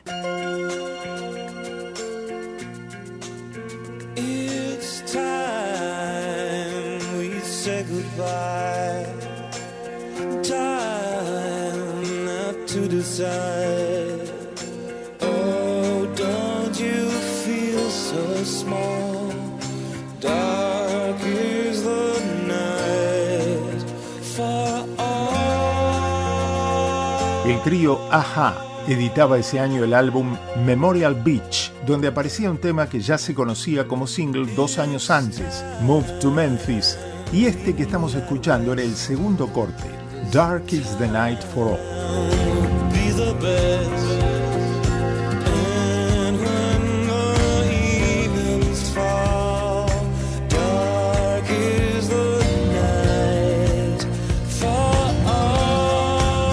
Y de Noruega a Canadá, still feels like a first night together.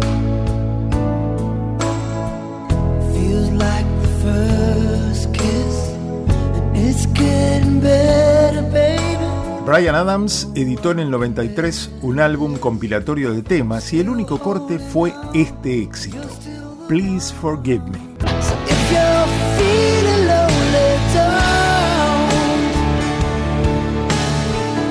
You're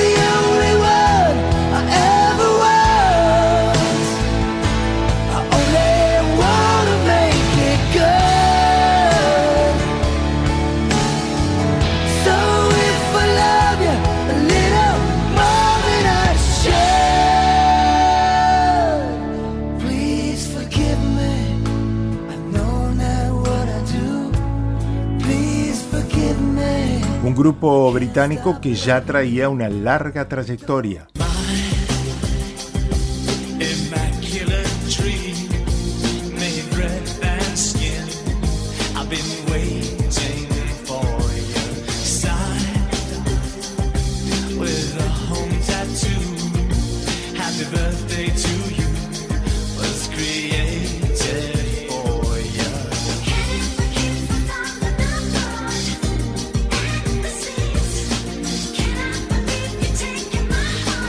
Duran Duran iba por su séptimo álbum en ese año 93. El disco llevaba el nombre del grupo y su segundo corte fue este, Come and Down.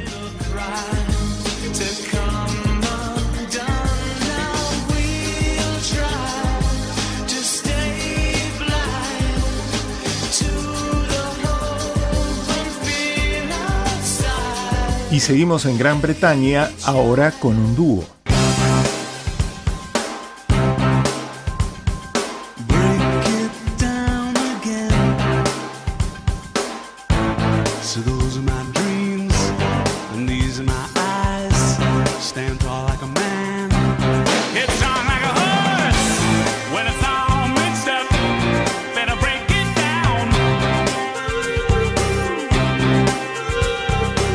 For Fears transitaba su cuarto álbum por aquel año, Elemental, y el primer corte de ese disco fue este, Break It Down Again.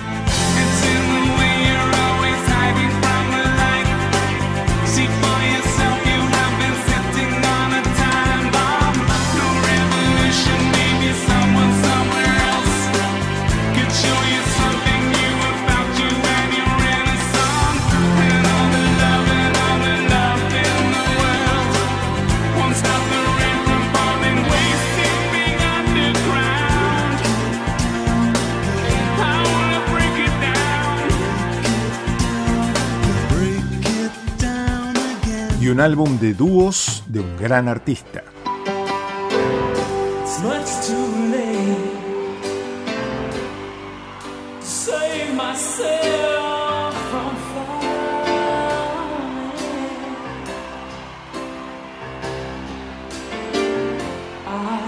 Chance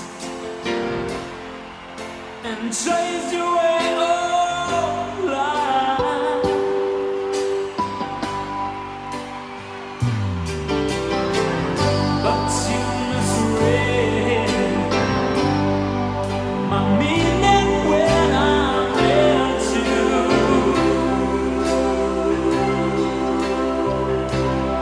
Elton John publicó un disco en el que mostró duetos memorables, como por ejemplo este con George Michael, en esta versión en vivo del año 91 de un tema compuesto por Elton en 1974, Don't Let the Sun Go Down on Me.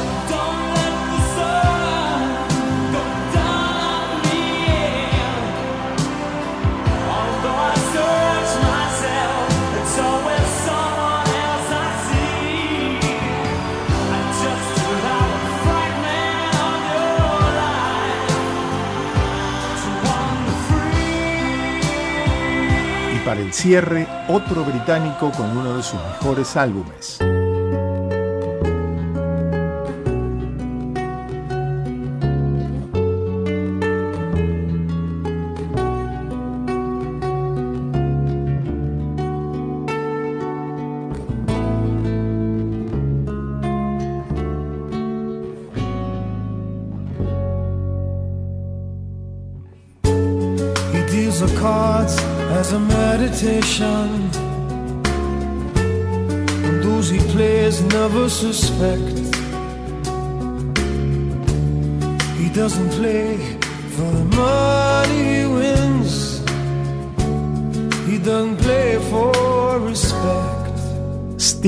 Llegó a su cuarto disco solista, Ten Summoner's Tales, con temas que sonaban alternativamente, todos de gran calidad y por lo tanto de enorme difusión.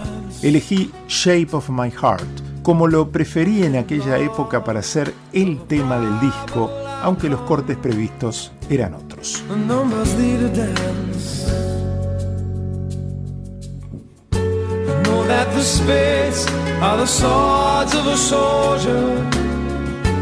I know that the clubs are weapons of war.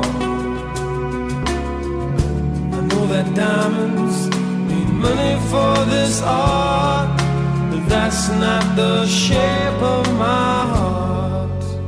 Grandes baladas del año 1993 que están en nuestro recuerdo. Space. He may conceal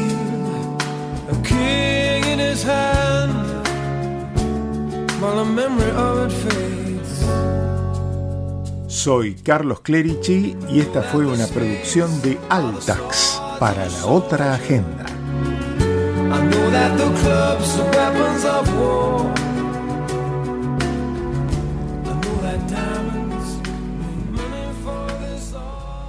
Y este fue el trabajo que hicimos a propósito de estas baladas que sonaron en todas las radios desde aquel año 93 en adelante, 30 años atrás.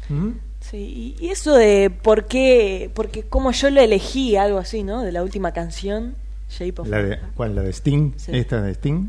Sí, la última. Como lo elegí en Como aquella... lo elegí, claro. Ah, bueno, porque es una, es una historia que tengo con respecto a esta canción. ¿Ya la conté? Ah, me dice Gerardo, ya la conté. Entonces no la voy a contar. No, ¿Eh? no, ahora Ah, la- yo no la escuché. La cuento igual, la cuento igual, a pesar de que Gerardo... El dice- público se renueva. El público se renueva. Bueno, eh, en la época que yo trabajaba en Radio Horizonte, FM Horizonte, por aquellos años, el momento central de mi actividad por aquellos años, año 93, eh, salió el álbum de Sting que se llamaba Ten Summoner's Tales, o sea, los 10 cuentos del predicador, ¿no? Y mm, bueno, eh, había un montón de canciones buenas, eran todos hits prácticamente en ese álbum. Pero bueno, el musicalizador de, de la radio, el estilo de esa radio no había una lista de discos que se ponían, sino que el musicalizador marcaba uno o dos temas o tres de cada disco.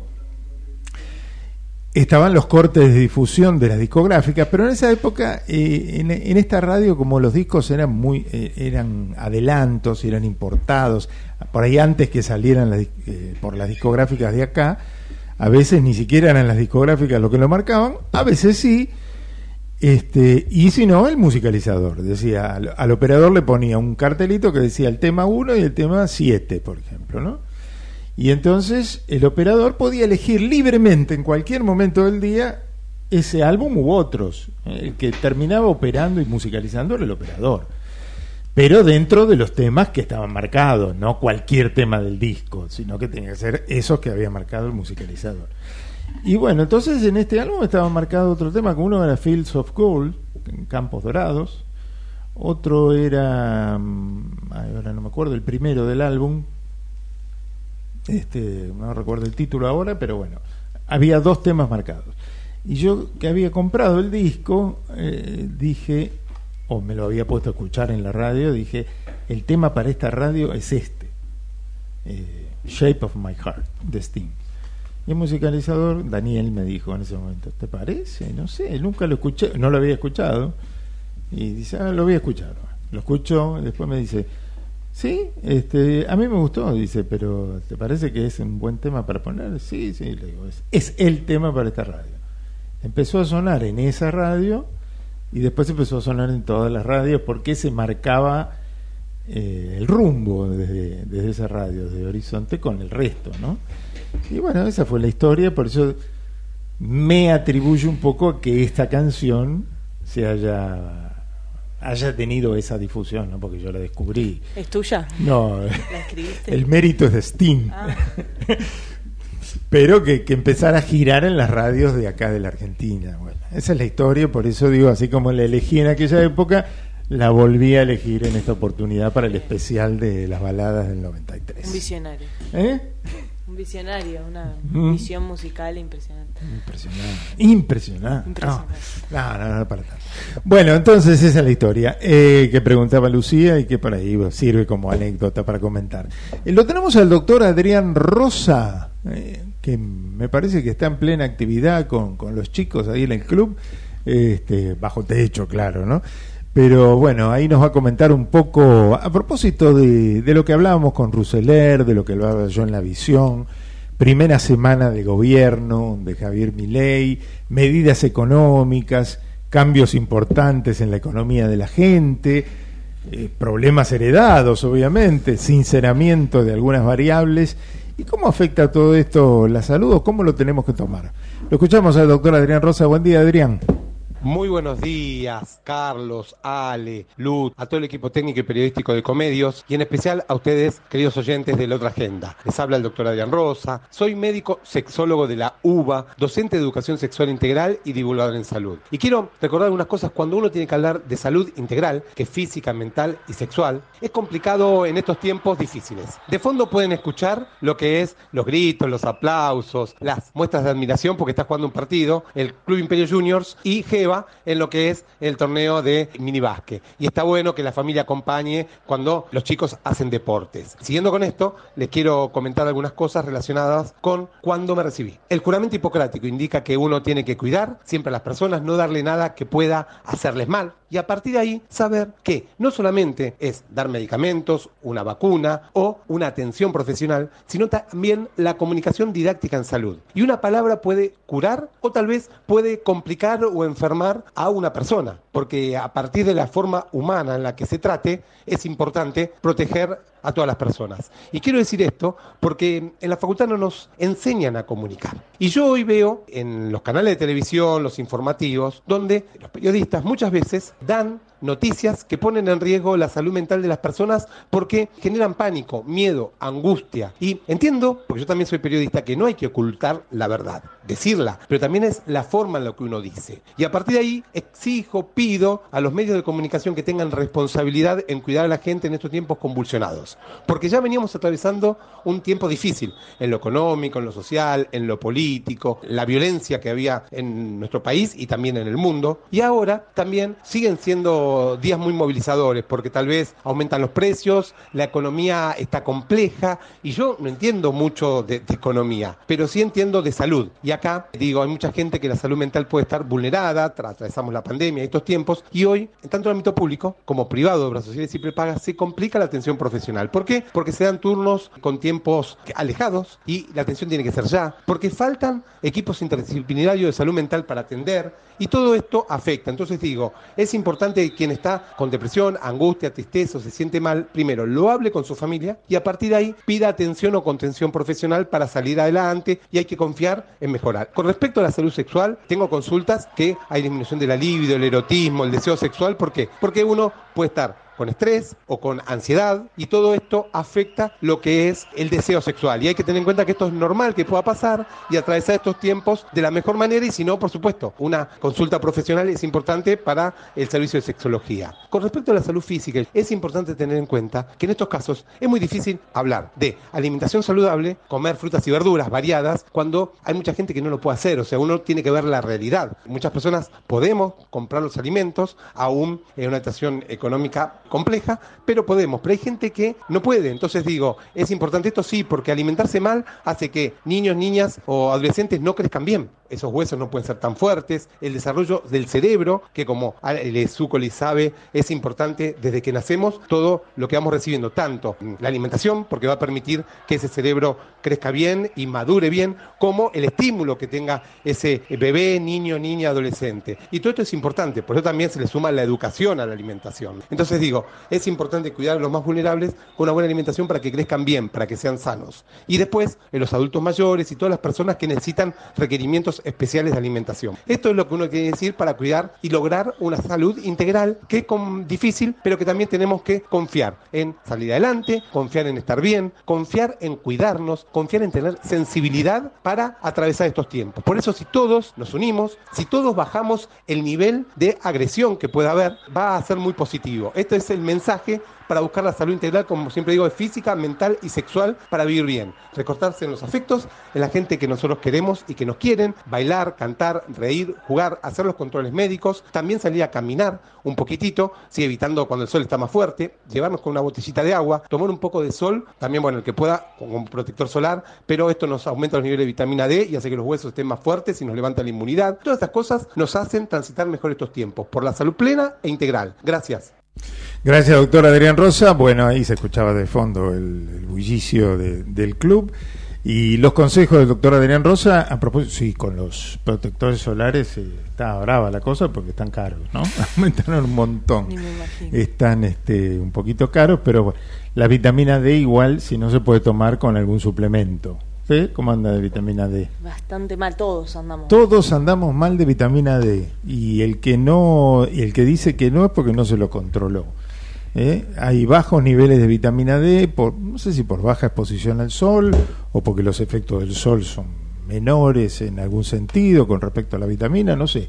Pero si te chequeas vas a ver que la vitamina D en general está baja y bastante baja. ¿m? En niveles de insuficiencia, no de deficiencia. Así que hay que, hay que chequearlo porque todo eso hace que uno tenga menos energía, menos fuerza para afrontar las circunstancias. Pero bueno, buenos los consejos del doctor para afrontar estos momentos difíciles desde lo económico. Nos vamos a la pausa, última pausa del programa, hacia la una del mediodía en que nos iremos despidiendo. Eh, estamos en un ratito de vuelta.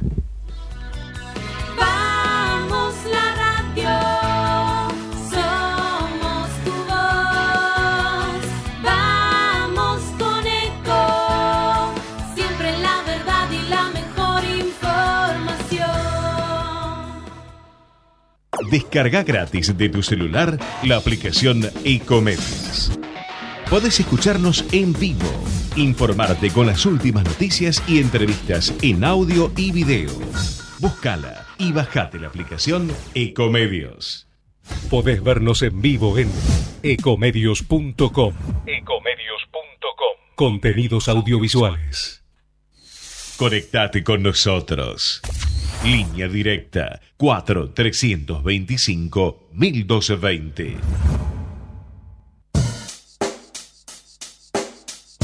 Abrí la otra agenda y proyecta tu semana.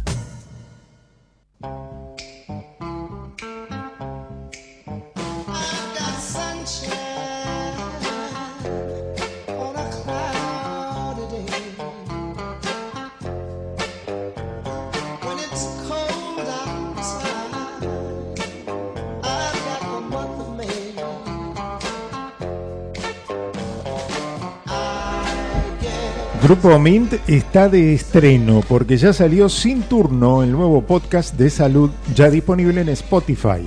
Accede a un consultorio virtual atendido por Fabricio Ballarini con las sesiones más completas para que empieces a cuidar tu cuerpo y tu mente. El ciclo estará compuesto por grandes especialistas que derribarán mitos y tabúes para aumentar el bienestar físico y emocional. Seguilos en Spotify y escuchalos.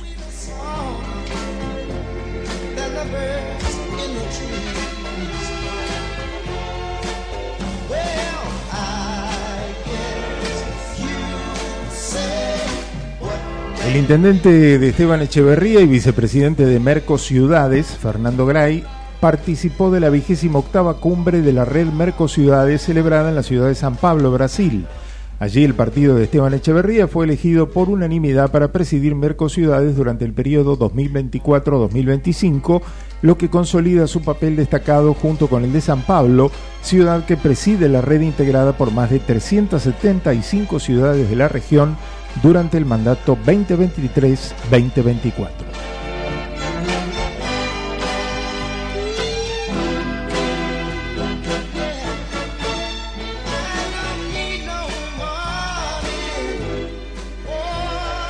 Bueno, allí escuchando The Temptations, el grupo de música soul, rhythm and blues y pop porque bueno, un día como hoy nacía en 1939 el cantante y compositor estadounidense, líder de la agrupación, Eddie Kendricks, que murió hace unos cuantos años ya, en 1992.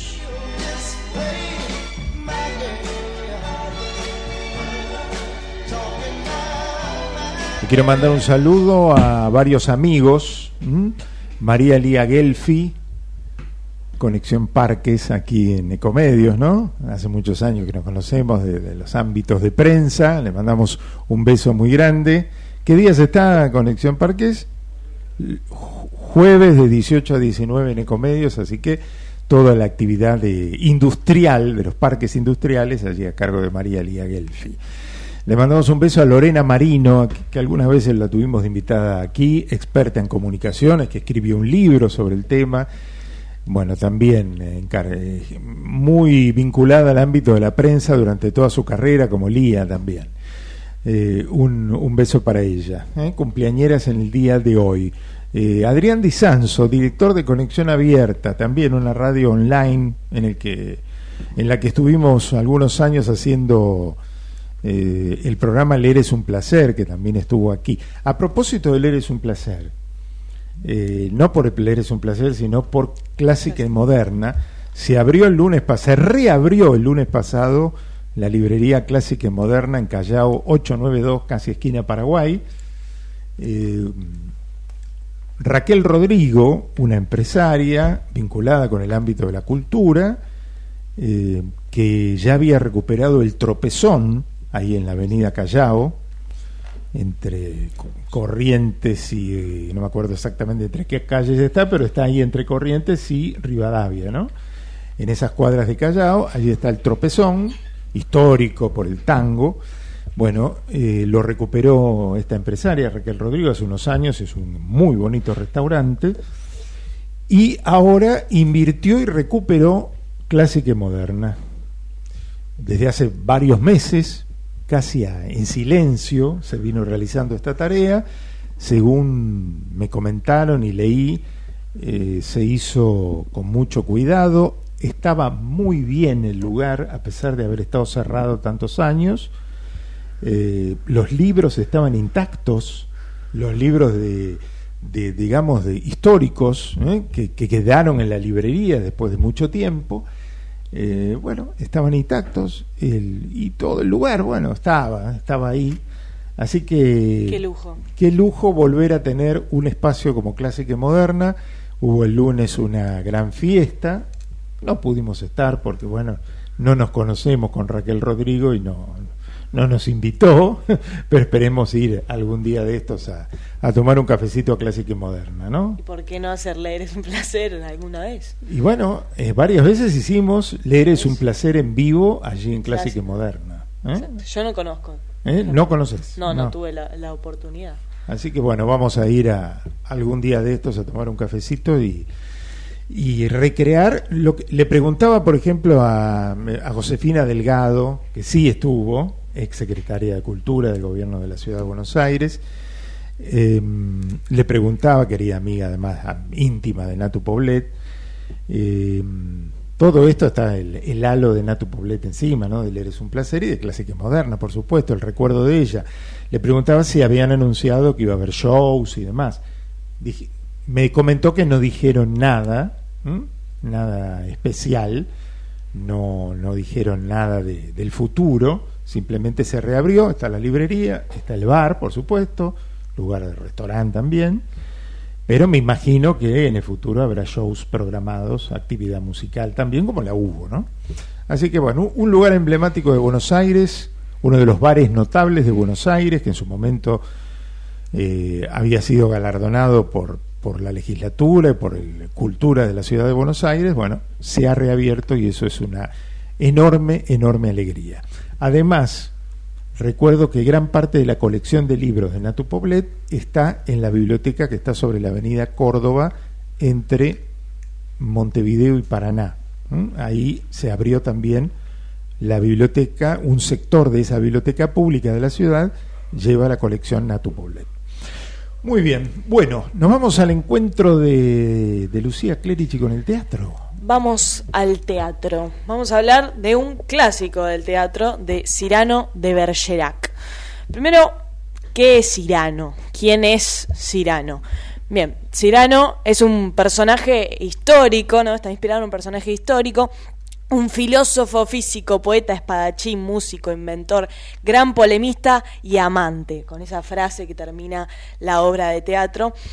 Un francés del siglo XVII, conocido por su aguda inteligencia y por un rasgo físico muy particular, su prominente nariz. No solo luchó en los campos de batalla, sino que también dejó su marca en el ámbito literario con su aguda lengua y su ingenio poético.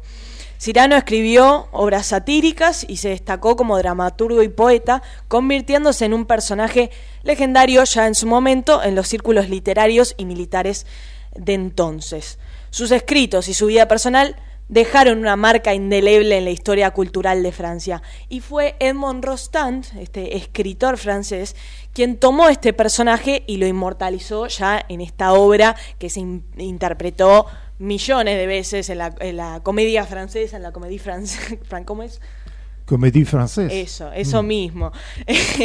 se interpretó un montón de veces entonces y se sigue interpretando a lo largo y ancho del mundo. Se ha convertido en todo un clásico del teatro. Y en esta oportunidad, luego de que finalice Edmond, la obra que también comentamos acá en el programa, eh, la cual contaba con una forma de biografía e historia mezclada con la ficción de Cirano, vuelve Cirano a nuestra ciudad, a la casa de los clásicos, el Teatro San Martín. Esta producción destaca primero por, bueno, por volver a traer al, al, escenario de Buenos Aires esta obra que desde hace varios años, desde Ernesto Bianco, que no se interpretaba en las salas de este teatro. Así que también, también tiene una historia muy particular y muy, muy eh, simpática de, de quien lo protagoniza.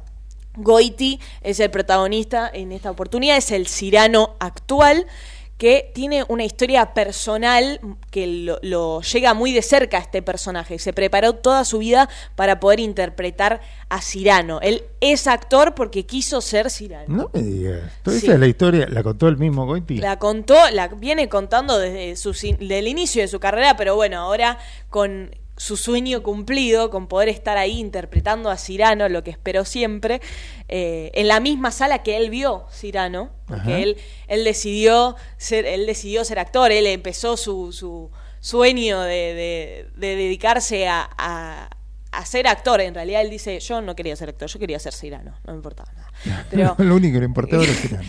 él empezó en, en esa sala, ¿no? Su abuelo lo llevó a esa sala y él quiso serlo. Y bueno, y fue un poco eh, por casualidad y un poco buscando y un poco como él formó el camino para hoy poder ser Cirano y volver a traer esta obra clásica que hace bastante tiempo que ya no, no se interpretaba en el Teatro San Martín. Entonces, emprendemos un viaje en esta sala enorme, en esta sala impresionante, tan, tan grande que yo estaba en la última fila del de la Pullman, o sea, estaba arriba de todo, en el medio decía, ¿qué estoy haciendo acá? Y se veía excelente igual, se veía uh -huh. excelente, es inmensa la cantidad de gente que entra ahí. Esas imágenes que estamos viendo mientras acompañamos el comentario de Lucía son oficiales, no son, son no están tomadas. No, no, no, no, son mías. Uh -huh. No, mis, mis, imágenes en este caso estaban un poco estaban lejos. un poco lejos. La claro. que los Por eso decía, de si, si, esas imágenes son desde ese lugar tan sí, lejano. son, es soy yo. no, no, no, son, son de, de la página de, del Complejo Teatral de Buenos Aires. Bien, en este, en este viaje que se nos eh, que emprendemos en esta sala, llena de proyecciones, la verdad tiene un trabajo impresionante en ese sentido, con, con las proyecciones que se vuelven parte de la escena e interactúan también con los, actores directamente, porque uno se imagina las proyecciones como bueno, un acompañamiento que complementa la escenografía o que en, en cuyo caso hace de fondo. Bueno, no en este caso es, es como si, si vieras una serie, ¿no? Los títulos se, se sobreponen a, a, los actores y entran y salen en las pantallas. Bueno, es, eso es lo, lo más impresionante, lo más original que, que vi, que, que obviamente destaco. Y bueno, este es el viaje, donde las palabras son espadas y la valentía se entrelaza con la poesía. Cirano es un hombre valeroso, guerrero, que se enfrenta con el que venga. Las espadas vuelan en escenas de esgrima, que dijeron que fueron eh, muy practicadas, eh, fueron eh, con especialistas, dijeron que quisieron ser fieles a, este arte y de enfrentamientos verbales profundamente ingeniosos bajo esta lírica, esta, este verso de- del protagonista que es muy ingenioso en ese sentido. Se la banca siempre y cuando no tenga que ver con su nariz, ¿no? Porque su inseguridad es profundamente limitante. ¿En qué sentido? Sí. Vos decís a Cirano, le, le marcás su nariz, le nombrás su nariz. Yo me voy para el otro lado, la verdad no, no, no se lo diría, pero Se pone loco. se pone un poco loco. ¿Cuál es el conflicto que presenta esta obra? El conflicto entre la realidad y la idealización, una dualidad que atraviesa a este protagonista en una obra impregnada de romanticismo, realismo, una fuerte crítica a la hipocresía social y también a la nobleza como un buen libertino al margen de lo establecido, como lo era Cirano. Así que un hombre plagado de ética en su honor y valentía, pero bastante nihilista, desencantado, auténtico en sentimientos, pero poco auténtico en la autoría literaria. ¿Por qué? Porque se enamora de su prima y en vez de decir, bueno, me voy a, a declarar en, en- en mi amor, toma en cuerpo a otro hombre, a un cristian que aparece, un, un- un joven soldado eh, muy, muy lindo, Muy apuesto. Ah, muy apuesto, que, que toma, toma su figura y él es el, pasa a ser como el alma que va a escribir y va a, a terminar por enamorar a Roxanne. Entonces, ¿a quién le pertenece el amor de Roxanne? Bueno, esa es, es lo que va a, a hacer la trama de la historia de este Cirano que no cree que no puede enamorar a nadie por su físico, pero a la vez es un soldado poeta arrogante y este hombre cristian que bueno, será muy lindo, pero Poco no- contenido. no, no tiene mucho contenido y viene Cirano a, a suplir un poco su, su falta de contenido, pero termina siendo, termina tomando su, su voz, termina siendo su voz. Entonces, es increíble como una obra escrita hace siglos puede seguir resonando tan profundamente en tantos sentidos en nuestros corazones. Esta sin duda es la magia del teatro que transciende todo tiempo. Bueno, muy lindas imágenes y muy buen, muy buena pintura de este Cirano que también, bueno, yo no sabía, eh, aprendí ahora que Gabriel Goiti, un actor de larguísima trayectoria, eh, bueno, encarnó eh, o, o tenía como objetivo de su vida ser Cirano, ¿no? No sabía Sí. esa historia. Sí, muy, muy lindo. Hay una nota muy, muy interesante que hizo, que le hicieron y está subida en la página de- del Complejo Teatral de Buenos Aires. Es más, si, si buscas Cirano eh, del Complejo Teatral, vas a encontrar la nota que es con Goiti, que cuenta toda su historia de cómo llegó ahora a hacerlo. Y, tiene frases muy, que me parecieron excelentes, las anoté un par porque dice, discriminar no está mal, no nos confundamos, pero si no te gusta Cirano es porque estás muerto, por ejemplo. Eh, tiene como una efusividad muy grande para Cirano y bueno, también tiene la idea de decir, hay que llenar la cancha de boca haciendo Molière, haciendo estas obras. Es muy, muy lindo todo lo, O sea, cómo va juntar dibujando. lo clásico con lo popular. ¿no? Claro, vos, vos te imaginabas sin conocer a, a, a Goiti que podría ser este personaje de Cirano, que estaba tan enamorado de un personaje No, clásico. porque claro, lo conocimos desde otra faceta, como actor eh, originalmente, ¿no? Claro, cómico Con- y demás. Me acuerdo los sketches con Franchella, ¿no? En, la- en el programa Poné, Poné Franchella. ¿Eh? Claro, en el encargado está también, ¿no? No, no la vimos todavía que está en Star. Bueno, Ajá. pero ahí va, ¿cómo juntarlo? Y con Franchella había una historia con- también. Sí, sí, sí, en la, en la historia en el medio, eh, originalmente la obra eh, estaba, estaba pensado volver a ser Cirano, ya lo tenían en, en agenda y se lo habían propuesto a Franchella y fue, y fue él quien cuando se enteró le dijo, che, por favor, si no. Lo llamó a Franchella y le dijo, bajate. no, no, no le dijo así, supongo que no, pero bueno, habrán arreglado. Eh, Supongo que son bastante amigos, Sí, sí. supongo que se, habla- se habrá hablado. Eh, y bueno, es esta idea de, de que a veces uno tiene como muy... Hoy estamos como muy pensando en, bueno, estas obras clásicas, eh, muy...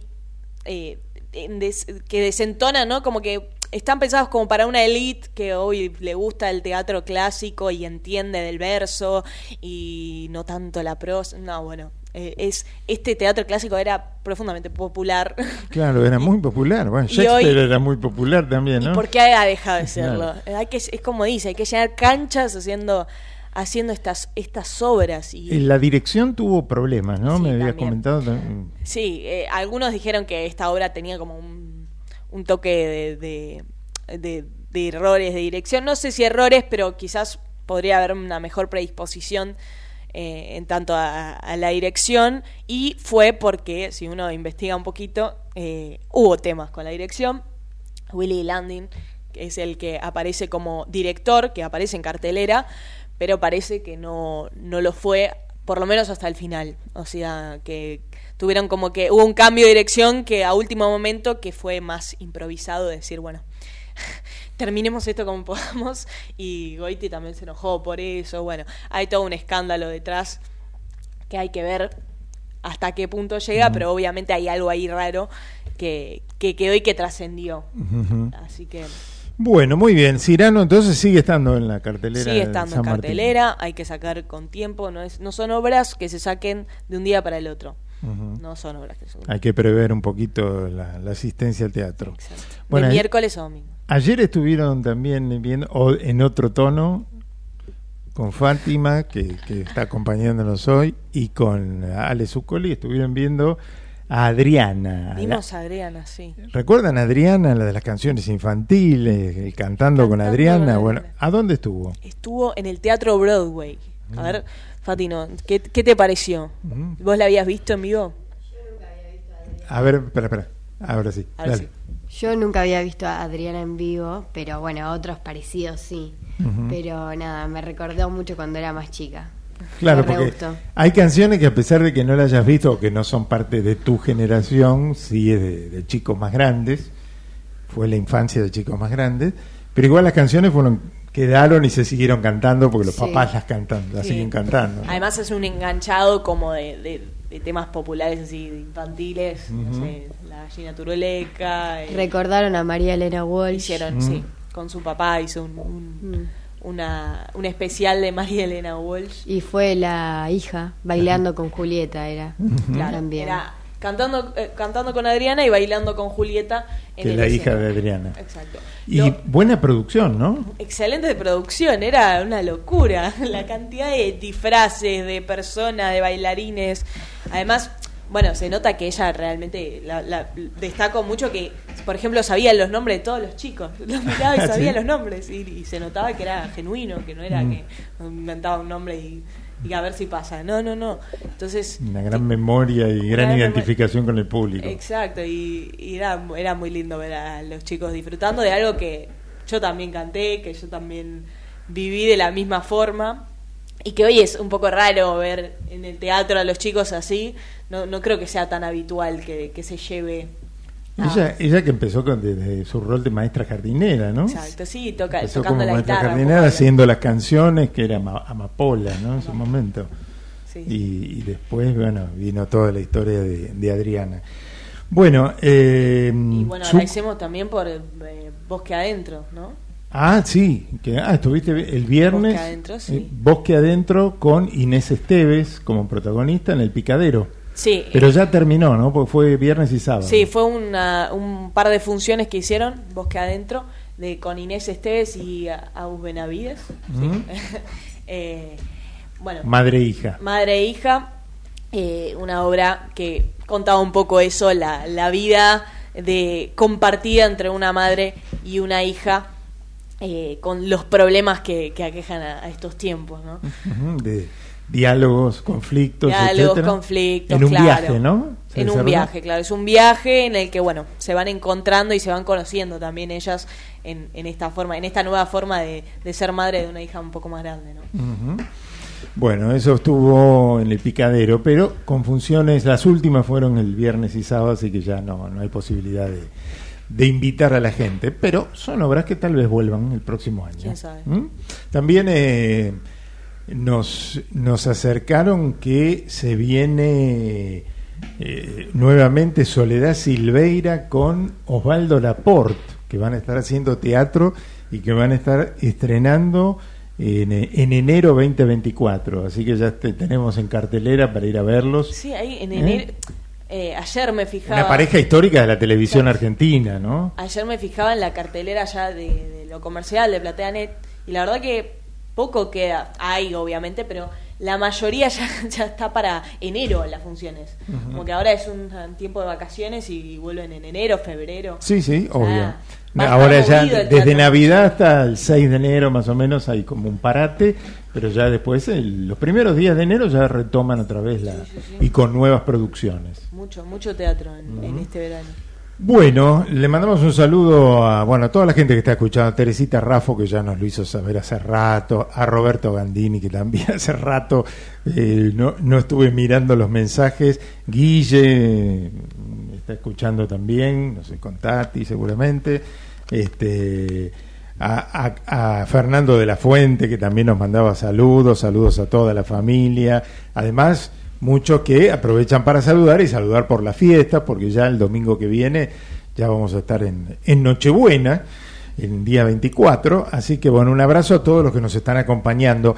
Zuccoli, que también está escuchando, a pesar de que se quedó trabajando con, con sus temas de River, eh, me contaba, me dice, ya estuvo Sandra Mianovich, pero fue en la inauguración, después me aclaró, claro, de clásica y moderna. Hubo un show, pero fue el show de la inauguración el día lunes, ¿eh? el lunes pasado. Eh, y le mandamos un abrazo a Oscar García Massa, nuestro querido amigo historiador, que la semana pasada estuvo cumpliendo años, así que abrazo grande. Bueno, hablando de historiadores, Oscar García Massa por el cumpleaños y el profe Junta, que también recibió una condecoración esta semana, a ver, por acá la tengo, que no pudimos estar, pero bueno, lo acompañamos moralmente, la comisión directiva del CICOP, Centro Internacional para la Conservación del Patrimonio, eh, el día miércoles pasado eh, realizó un acto en la sala de representantes de la Manzana de las Luces y allí le otorgó el premio CICOP a la trayectoria a la doctora Ana María Bóscolo, especialista en Derecho Urbanístico y en Derecho al Patrimonio Cultural, y al profesor e historiador Rodolfo Yunta, doctor de la UBA con especialidad en arquitectura. Bueno, le mandamos un abrazo al profe Yunta, que mucho tiempo también eh, compartió con nosotros algunas entrevistas aquí en el programa, así que abrazo enorme para Rodolfo por esta condecoración muy merecida. Y hablando de reconocimientos, hubo ayer sábado eh, uno muy especial en Luján. Afortunadamente fue eh, eh, ayer y no hoy, que está el tiempo un poco más feo, ¿no? Ayer a la mañana estaba lindo y mucha gente se acercó a Luján para la ceremonia de beatificación del cardenal Eduardo Francisco Pironio, una celebración que fue presidida por el enviado papal, el cardenal Francisco Verges Álzaga, quien fue secretario de Pironio desde el 75 al 98 y eh, hoy, igualmente hoy a las 11 se estaba haciendo la misa de acción de gracias por la beatificación en el interior de la Basílica de Luján a cargo del cardenal eh, Verges Álzaga. Eh, bueno, hubo una, una fiesta muy grande con vivas a la Virgen de Luján y al cardenal Pironio y a la iglesia. Bueno, beatificación de eh, quien fuera obispo de Mar del Plata durante muchos años. ¿eh? En los años de mi infancia eh, era el obispo de Mar del Plata y después se fue a trabajar mucho tiempo al Vaticano y bueno, ha sido beatificado. Y también se supo esta semana, dicho sea de paso, que el 11 de febrero del 2024, o sea, dentro de poquito tiempo, menos de dos meses, va a hacerse la ceremonia de canonización de Mamantula, de Mamantula, Santa Argentina. ¿sí? Bueno, muy bien. Nos vamos, ya estamos sobre la una del mediodía. Hemos compartido estas dos horas de programa con todos ustedes. Aquí con el equipo juvenil hoy que me acompañó, con Lucía Clerici, ya una habitué de, durante todo este 2023. Y la presencia también, un besito, Fati. Gracias por la compañía. Eh, diga algo, chao. Chao. Bueno, gracias a Gerardo Subirana y a todos los que participaron, a Jorge Ruselera, al doctor Adrián Rosa, a Tommy Sánchez y también al doctor Torres que nos acompañó con la nota sobre obesidad. Gracias por, por habernos acompañado en este domingo, donde, bueno, hay que seguir eh, las noticias y algunos seguirán por, por, por todo lo que ha ocurrido con el temporal, que no ha sido menor, ¿no? No ha sido nada menor y se van conociendo imágenes que la, que la gente va mandando a, a los distintos medios de cómo han quedado algunos lugares, lamentablemente. Hasta vi hace un rato una imagen de un, de un calefón, un termotanque gigantesco en Palermo que cayó desde el te- de una terraza a la calle, ¿no? Ni hablar de la flor. ¿Eh? Un tanque de agua, un tanque de agua Ni también. Hablar de la flor de ahí. De... ¿Eh? Bueno, y el estado en que quedó la flor de, de ahí al lado de la televisión pública, casi destrozada. Ya no se podía ¿no? arreglar y ahora. Sí, sí, ya estaba complicada, bueno, ahora quedó en peores condiciones todavía. Eh, también vimos que anduvo tuiteando el expresidente Mauricio Macri hace un rato por el tema de las elecciones en Boca, porque fue a votar Javier Milei y parece que hubo algunos que no los recibieron bien, entonces eh, Mauricio Macri criticando a los socios, entre comillas, de Boca, que no saben comportarse frente a un presidente de la nación, bueno, algo así decía Macri en el tuit. El presidente de la nación está viajando a Bahía Blanca. Se confirmó finalmente que eh, Javier Milei está viajando rumbo a Bahía Blanca con un equipo de salud del Ministerio de Salud de la Nación para acompañar a los bahienses que tuvieron un temporal bueno, tan más grave que el que vivimos por acá, por esta zona del AMBA, y que tuvo varias víctimas fatales en el día de ayer, así que viaja el presidente Milei con un equipo de salud hacia Bahía Blanca. Qué vergüenza ver imágenes de señores que dicen ser hinchas de boca cuando en realidad son tremendos maleducados y no espontáneos, insultando al presidente de la República en vez de festejar que vaya a votar por el futuro de nuestro querido club. Lo que vimos, lamentablemente, es lo que viene pasando hace cuatro años con Boca. Espero por el futuro y el bien de nuestro club que hoy termine y cambie de una buena vez. El tuit de Mauricio Macri hace un rato contando de lo que pasó con el voto de Milei hoy tempranito. Se sigue votando hasta las 18 horas, tanto en Boca como en San Lorenzo de Almagro, dos clubes grandes del fútbol argentino que están renovando autoridades. Salidores nuestro. ¿Eh? El Poder Ejecutivo, ¿no? Salidor, Milei. Sal, sal- digo, hace mucho. Yo vi a Villarruel en un colegio hace un par de días. ¿A dónde A lo vio? también lo vi. ¿A dónde la vio Villarruel? En el Lama, en el Lama Centeno. Colegio En Caballito, Sí, donde estudiaron Charlie. Charlie García y Nito Mestre. Claro, en el mismo. Ella también es exalumna, no, no lo sabía. Me fui a la entrega de diplomas y ahí estaba. Ah, fuiste a ver a una compañera, una, una amiga compañera, exacto. Del Damaso Centeno y estaba Victoria Villarruel, Sí, que ahí. fue alumna de cuarto, Cuarto y quinto cuarto y año. quinto año secundario. Y dijo que de ahí sacó todos sus valores y Dios, patria y familia. Sí, Ah, bueno, así lo dijo. Muy bien, bueno, nos vamos ahora sí. Eh, gracias por todo, gracias por habernos acompañado. Nos vamos a almorzar, nosotros también. Así que los esperamos, bueno, en la próxima, creo que será el próximo domingo, 24. ¿eh? ¿Eh? ¿Tendremos? No hay programa. Programación especial más tarde. Nosotros vendremos desde el programa, calculo. ¿eh? A las 11 de la mañana aquí estaremos, o desde donde estemos cerrando ya prontito este 2023 que compartimos con todos ustedes en estas mañanas de domingo aquí en Ecomedios. AM1220, ecomedios.com en la web. Transmisión en vivo de YouTube. En Instagram estamos también en vivo. Bueno, y ¿eh? en Twitch, en Twitch estamos también. Y la aplicación de la radio, bueno, ahí estamos también, y en ecomedios.com, como les dije, y si quieren seguir partes del programa eh, durante esta semana, de lo que ha pasado en el programa, estamos en toda la, lo de la otra agenda.